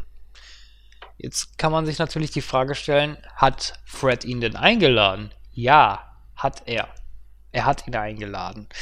Nämlich, ich habe den Mystery Man schon auch so als Teufel gesehen. Und deswegen können, ich habe das immer so gesehen, böse Menschen können diesen Mann sehen. Dick Laurent ist ein böser Mensch. Deswegen auch die Verbindung auf der Party, wo gesagt wurde, ja, das ist ein Freund von Dick Laurent. Richtig. Wenn man sieht, wie Dick Laurent oder wie Eddie in dem Film dargestellt wird. Ja, der ist mit dem Teufel im Bunde. Die beiden sind Freunde. Andy kann ihn sehen, weil Andy ist auch ein böser Mensch und deswegen ist da auch wieder die Verbindung. Deswegen, deswegen ist er auch bei Andy auf der Party. Ne? Er ist da, wo er eingeladen ist. Böse Menschen laden den Teufel ein, natürlich. Also versteht ihr, was ich meine? Ja, absolut. Mhm. Mhm. Und jetzt ist die Frage natürlich, wie ist Fred an den dran gekommen? Ja, ganz einfach. Fred ist irgendwo natürlich emotional sehr wütend, weil er weiß, seine Frau geht fremd. Er weiß, er kann seine Frau nicht, nicht äh, befriedigen. Er ist ein Versager, er kriegt nichts gebacken und seine Frau lacht ihm noch ins Gesicht, indem sie ihn betrügt und bla bla bla. Und dadurch hat er den Teufel in seiner eisernen Festung, sage ich jetzt mal, die Tür geöffnet und gesagt, ja, komm rein, hilf mir. Und der Teufel hat das Angebot natürlich angenommen und gesagt, okay, pass auf, ich helfe dir. Ich helfe dir. Ist kein Thema. Ich, ich helfe dir dabei, Dick Laurent umzubringen. Natürlich hat, er, hat, hat er Dick Laurent nicht umgebracht, sondern Fred hat Laurent umgebracht. Natürlich, klar, der Teufel hat nur den Anstoß gegeben. Dass er ihm das Messer gibt, ist quasi nur, nur eine Metapher. Hier hast du ein Messer, bring den Scheißkerl um, der hat deine, deine, deine Freundin flachgelegt und was weiß ich nicht alles, bring den um. Ja, mach ich, ich bring ihn um. Ja, das ist richtig, aber letzten Endes erschießt der Teufel ihn selbst. Mm, Ja, das ist korrekt. Allerdings äh, bin ich mir da nicht so, also ich sehe das nicht so, dass der Teufel ihn erschießt, sondern ich sehe das anders. Nämlich, wie ich gerade gesagt habe, so Dick Laurent ist mit dem Teufel im Bunde, sondern dass der Teufel da quasi das auf, also diese Verbindung auflöst, sondern einfach nur sagt so, ja, ich brauch dich nicht mehr. So, du interessierst mich nicht mehr.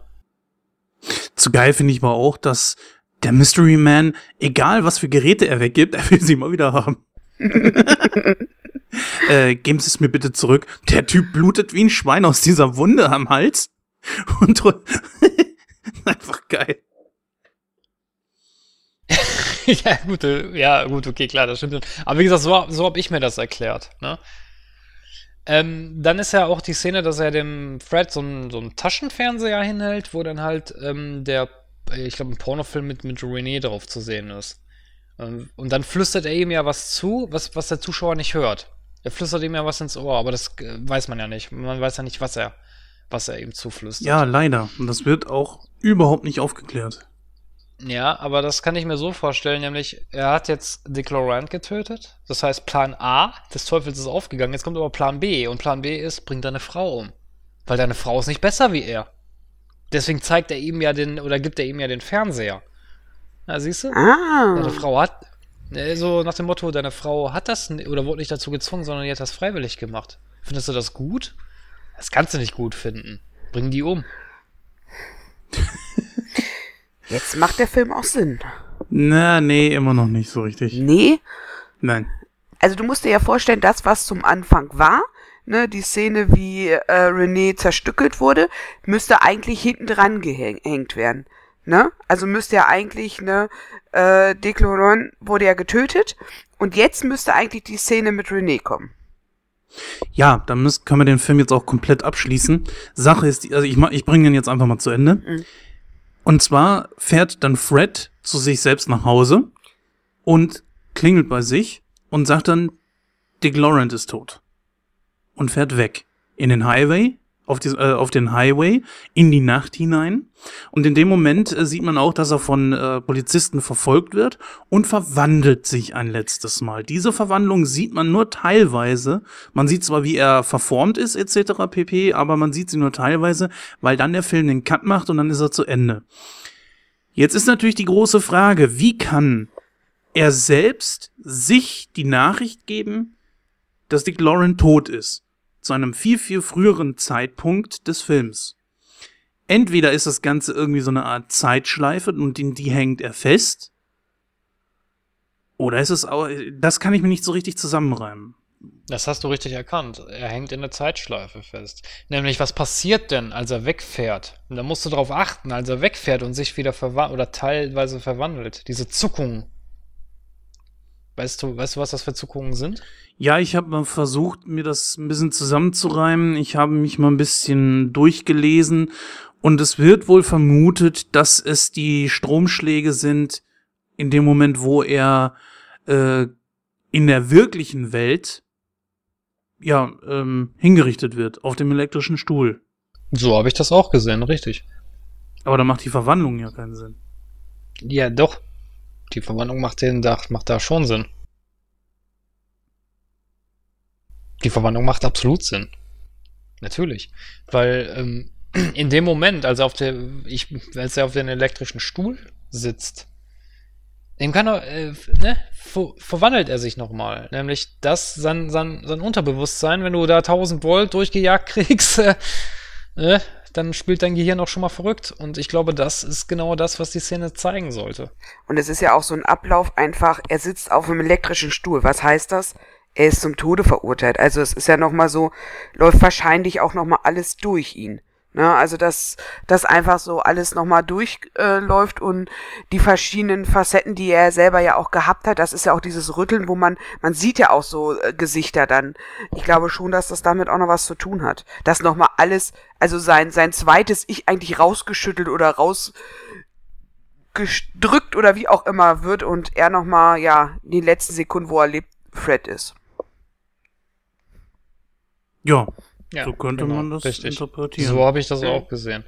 Und die Zeitschleife als dessen, weil man, ja klar, man kann jetzt auch, man kann den Film auch von komplett anders sehen. Man kann auch sagen, okay, das sind, das sind verschiedene Zeitsp also den Zeitsprünge, ja, das sind verschiedene Abläufe. Fred, Fred 1, sage ich jetzt mal, klingelt an der Tür und sagt, Dick Laurent ist tot. Geht. Fred 2 durchlebt das Ganze dann wieder. Geht dann wieder zur Klingel und Fred 3 und so weiter und so fort, bis Fred unendlich. Das ist eine Zeitschleife, die hört nicht auf. So kann man das auch sehen. Aber ich finde die Interpretation, also die Interpretation, die ich hier dargelegt habe, nämlich, dass das wirklich nur ein Machen, Machen, Machtspielchen vom Teufel ist, der halt äh, Fred mehr oder weniger die Möglichkeit gibt, ähm, sage ich jetzt mal, seine, seine, ja, sein, sein, sein, ja, wie soll ich mich ausdrücken, sein, seine Bedürfnisse ähm, auszuleben, ihm, ihm die Frau wiedergibt, aber am Ende natürlich alles äh, ihm wieder weggenommen wird und ne, er dann quasi das tut, was er tut. Oder ne, dass er Dick Laurent umbringt, dass er dann später seine Frau umbringt, weil er eben selbst dann in diesen, diese, diese Teufelsspirale gerät. Das finde ich eigentlich macht mehr Sinn bei dem Film. Also, das ist meine Meinung. Das können, das können Leute natürlich ganz anders sehen, ist klar. Aber ich finde, das gerade macht den Reiz von David Lynch-Filmen aus, dass du da so viele Sachen rein interpretieren kannst und du dich auf so viele Sachen versteifen kannst. Und dass da Worte nicht einfach so gesagt werden, sondern jedes Wort hat irgendwo einen Sinn und da muss man auch genauer drauf eingehen. Und das finde ich, ich könnte den Film bestimmt noch 20 Mal gucken und dann komme ich wahrscheinlich zu einem ganz anderen Schluss. Das kann gut sein. Ja, das äh, werde ich gleich dann entsprechend auch mal auflisten, wo die Probleme dieses Films sind. Trotzdem, ja, erklärt sich mir dieser Filmriss nicht. Weißt du? Zwischen ähm, dem Auftauchen des Videos und dass er plötzlich im Knast sitzt. Das Auftauchen des letzten Videos und er sitzt sofort im Knast. Was ist in dieser Zeit passiert? Ähm, das wird, also das, das könntest, also das ist jetzt natürlich auch ein bisschen, bisschen weit gesponnen, aber du könntest zum Beispiel den Schluss heranziehen, wo er letztendlich dann flieht. Ne? Also er fährt ja diesen Highway lang. Man könnte jetzt meinen, okay, das ist vielleicht auch die Szene, wo sie eine Verfolgungsjagd oder was und dass sie ihn dann gekriegt haben. Könnte man. Man kann den Highway natürlich auch anders sehen. Man kann den Highway auch selber als Metapher sehen für eine endlose Straße, die er langläuft. Ne? Das kann natürlich auch sein. Oder für die Endlosigkeit in der Zeitschleife. Das auch. Das kann man, das kann man auch so sehen. Das ist richtig. Ja, liebe Hörer, ihr merkt schon, man kann in diesem Film so viel hineininterpretieren. Das ist echt unglaublich. Ja. Gut. Äh, gibt's noch irgendwie was Besonderes zu sagen, Christoph? Ja, also wer, wem es aufgefallen sein wird, nämlich dass äh, viele bekannte Musikstücke auch verwendet wurden, unter anderem von Rammstein. Ja. Ne? Ja, ja, ist mir auch sofort aufgefallen und ähm, passt sehr gut da rein, finde ich. Ich fand in der Szene, das war ja diese, diese, wo sie sich diesen Pornofilm, Mhm. glaube ich, da angeguckt haben, das passte irgendwie. Ich fand, ich fand, das war, das war eine gute Musik. Ja, fand ich auch. ähm, Marilyn Manson hat nämlich selber auch mitgespielt, nämlich der war in einem dieser, dieser Filmchen nämlich zu sehen, wenn ihr mal darauf geachtet habt. Als Pornodarsteller, ne? Ja, Mhm. richtig. Stimmt. Ja, aber das ist mir irgendwie entfallen, weil ich Marilyn Manson nicht mag. Ja, wer mag den schon? ähm, dann ist es, es gibt so, es gibt, es wurde natürlich auch, wie es bei vielen Filmen ist, es wurde natürlich auch was rausgeschnitten. Es gab zum Beispiel eine Szene, wo die Autopsie von Renés Leichnam gezeigt wurde und äh, das auch auf, auf äh, Videoband zu sehen war. Das wurde allerdings äh, also rausgeschmissen aus dem Film. Fand ich jetzt auch nicht so wichtig, also weiß ich nicht. Fand ich, also mir hätte es jetzt nicht mehr gegeben bei dem Film, wenn es drin gewesen wäre. Ansonsten, wie gesagt, äh, das war eigentlich soweit alles, was man zu dem Film sagen kann. Natürlich kann man noch viel mehr sagen. Wir haben natürlich jetzt unsere eigene Interpretation wiedergegeben. Es gibt sicherlich noch zigtausend. Also wer da mal im Internet mal guckt, der findet bestimmt noch ach, unzählige Interpretationsansätze. Richtig, gibt auch viele Trivia-Sachen, die man dann gerne noch auf Wikipedia nachlesen kann. Unter anderem, dass halt äh, die Anfangsszene, ich glaube, du hast es erwähnt, äh, Christoph, dass die Anfangsszene irgendwie was ist, was aus dem Leben von David Lynch gegriffen war, weil auch bei ihm hat wohl irgendjemand geklingelt und hat äh, durch die Gegensprechanlage gesagt, äh, Dick Laurent ist tot. Und ja, als Lynch dann wohl nachgeguckt hat, war da nur auch niemand zu sehen. Solche und ähnliche Sachen kann man dann auf Wikipedia dann auch mal nachlesen. Das ist auch sehr interessant und es hilft vielleicht auch dem Ganzen so ein bisschen, es hilft vielleicht auch, dass man das Ganze irgendwie ein bisschen besser versteht.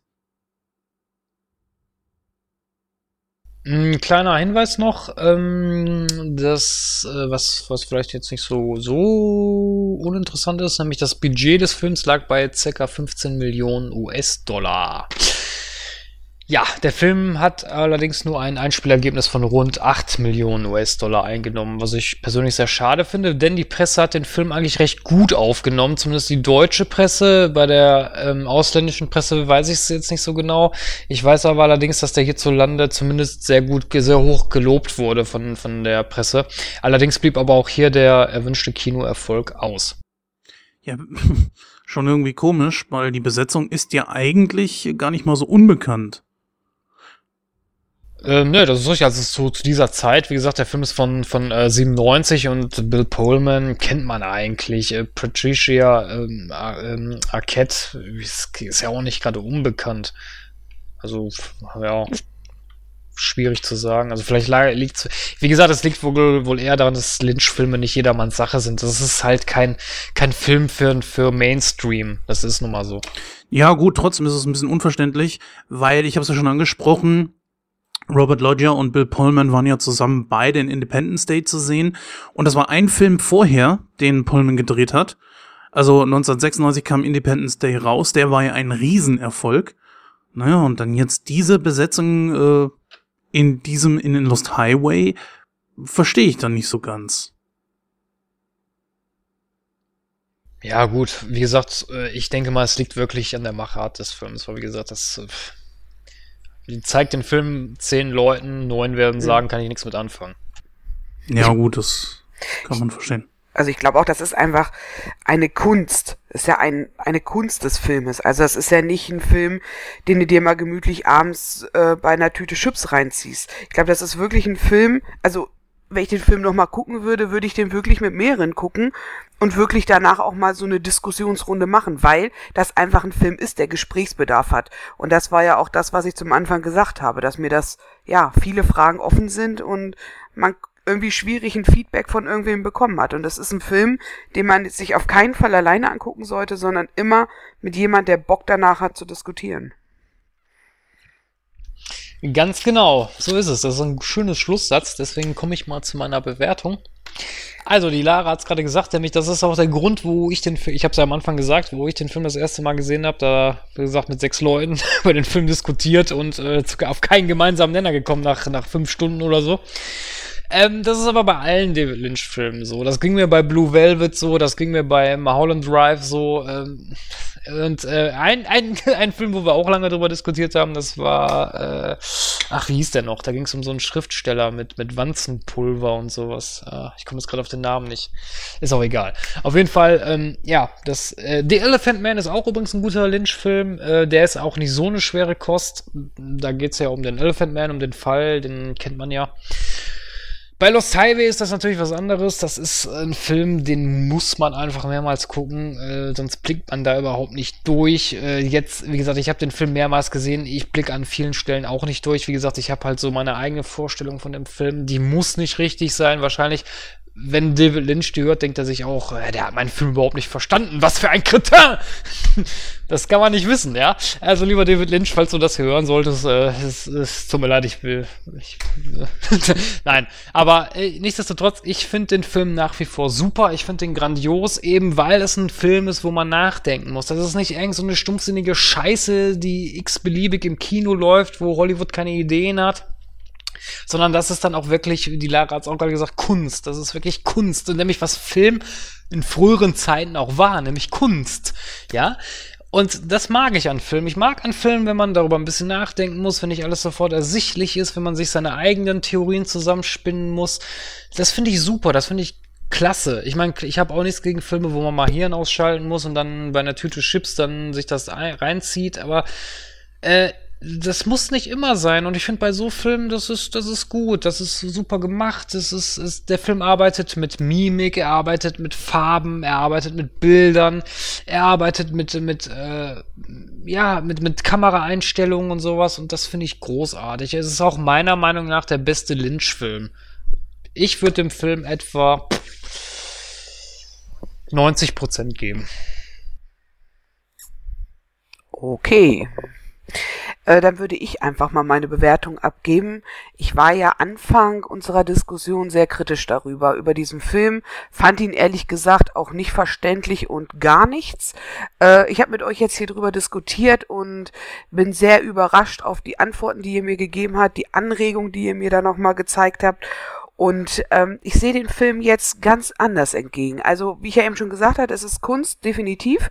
Ähm, aber ich sehe einfach auch oder verstehe auch viele Handlungen noch mehr.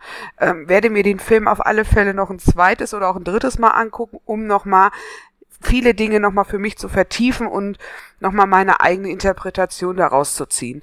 Ich finde, es ist ein Film, wo man diskutieren muss. Es ist ein Film, ich glaube auch, was ähm, der Lynch einfach erreichen wollte, dass Menschen sich zusammensetzen, drüber reden und äh, nicht allein im Kämmerchen bleiben, um ja, ne, nicht über diesen Film zu reden. Und ich glaube, das hat er erreicht. Er hat einen sehr verwirrenden Film geschaffen, wo man drüber reden muss, wo man nicht nur gucken muss, man muss drüber reden, äh, um wirklich äh, den Film nochmal zu verstehen. Und ja, ja, ihr habt einen gewonnen, ich bin dabei, ich gucke mir den Film nochmal an und bin wirklich positiv überrascht, ähm, was wir heute alles nochmal so aufklären konnten, gerade für mich nochmal zum Verstehen.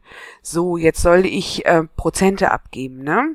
Ich würde mal für den Film, ich sage mal so 70 Prozent.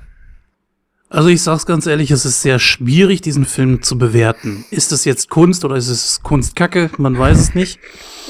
Wie gesagt, für mich ist es wahnsinnig schwer, diesen Film zu bewerten.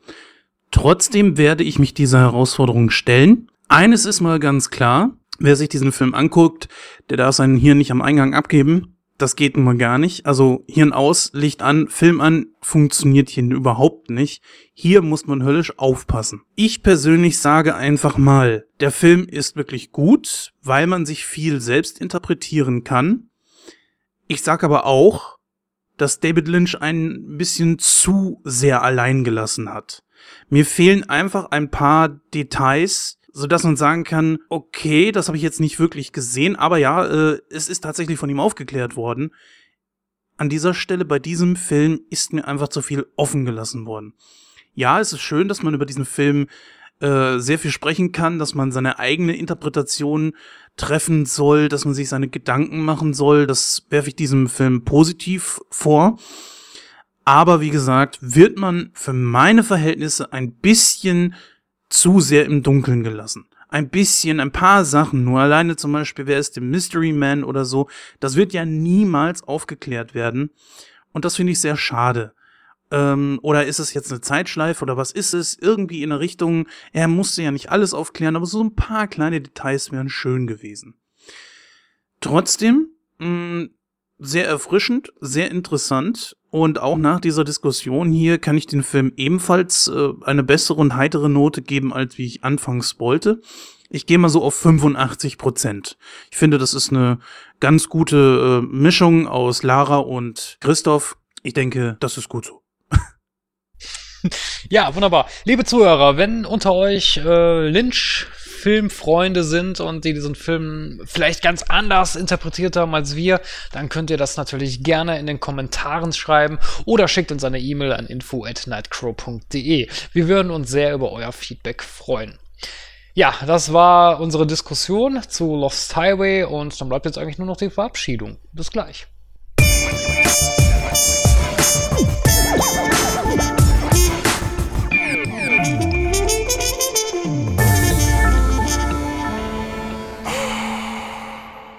Ja, meine Damen und Herren, das war die 40. Ausgabe von Nightcrow. Wir machen jetzt eine kleine Sommerpause, sind aber dann, ich denke, Mitte, Ende August wieder zurück mit einer frischen, schönen, tollen, neuen, besseren, größeren fantastischeren, sensationelleren Ausgabe eine, ja, 41 dann. Dann denke ich mal, dann denke ich mal, ist der Gordon auch wieder äh, komplett dabei. Und ja, in dem Sinne bleibt mir eigentlich nur noch eins zu sagen. Bleibt uns gewogen, besucht uns auf unseren Social Medias, Facebook oder Twitter oder bewertet unseren Podcast doch einfach mal in iTunes. Denn jede positive Bewertung hilft uns, unsere Position in iTunes weiter zu verbessern.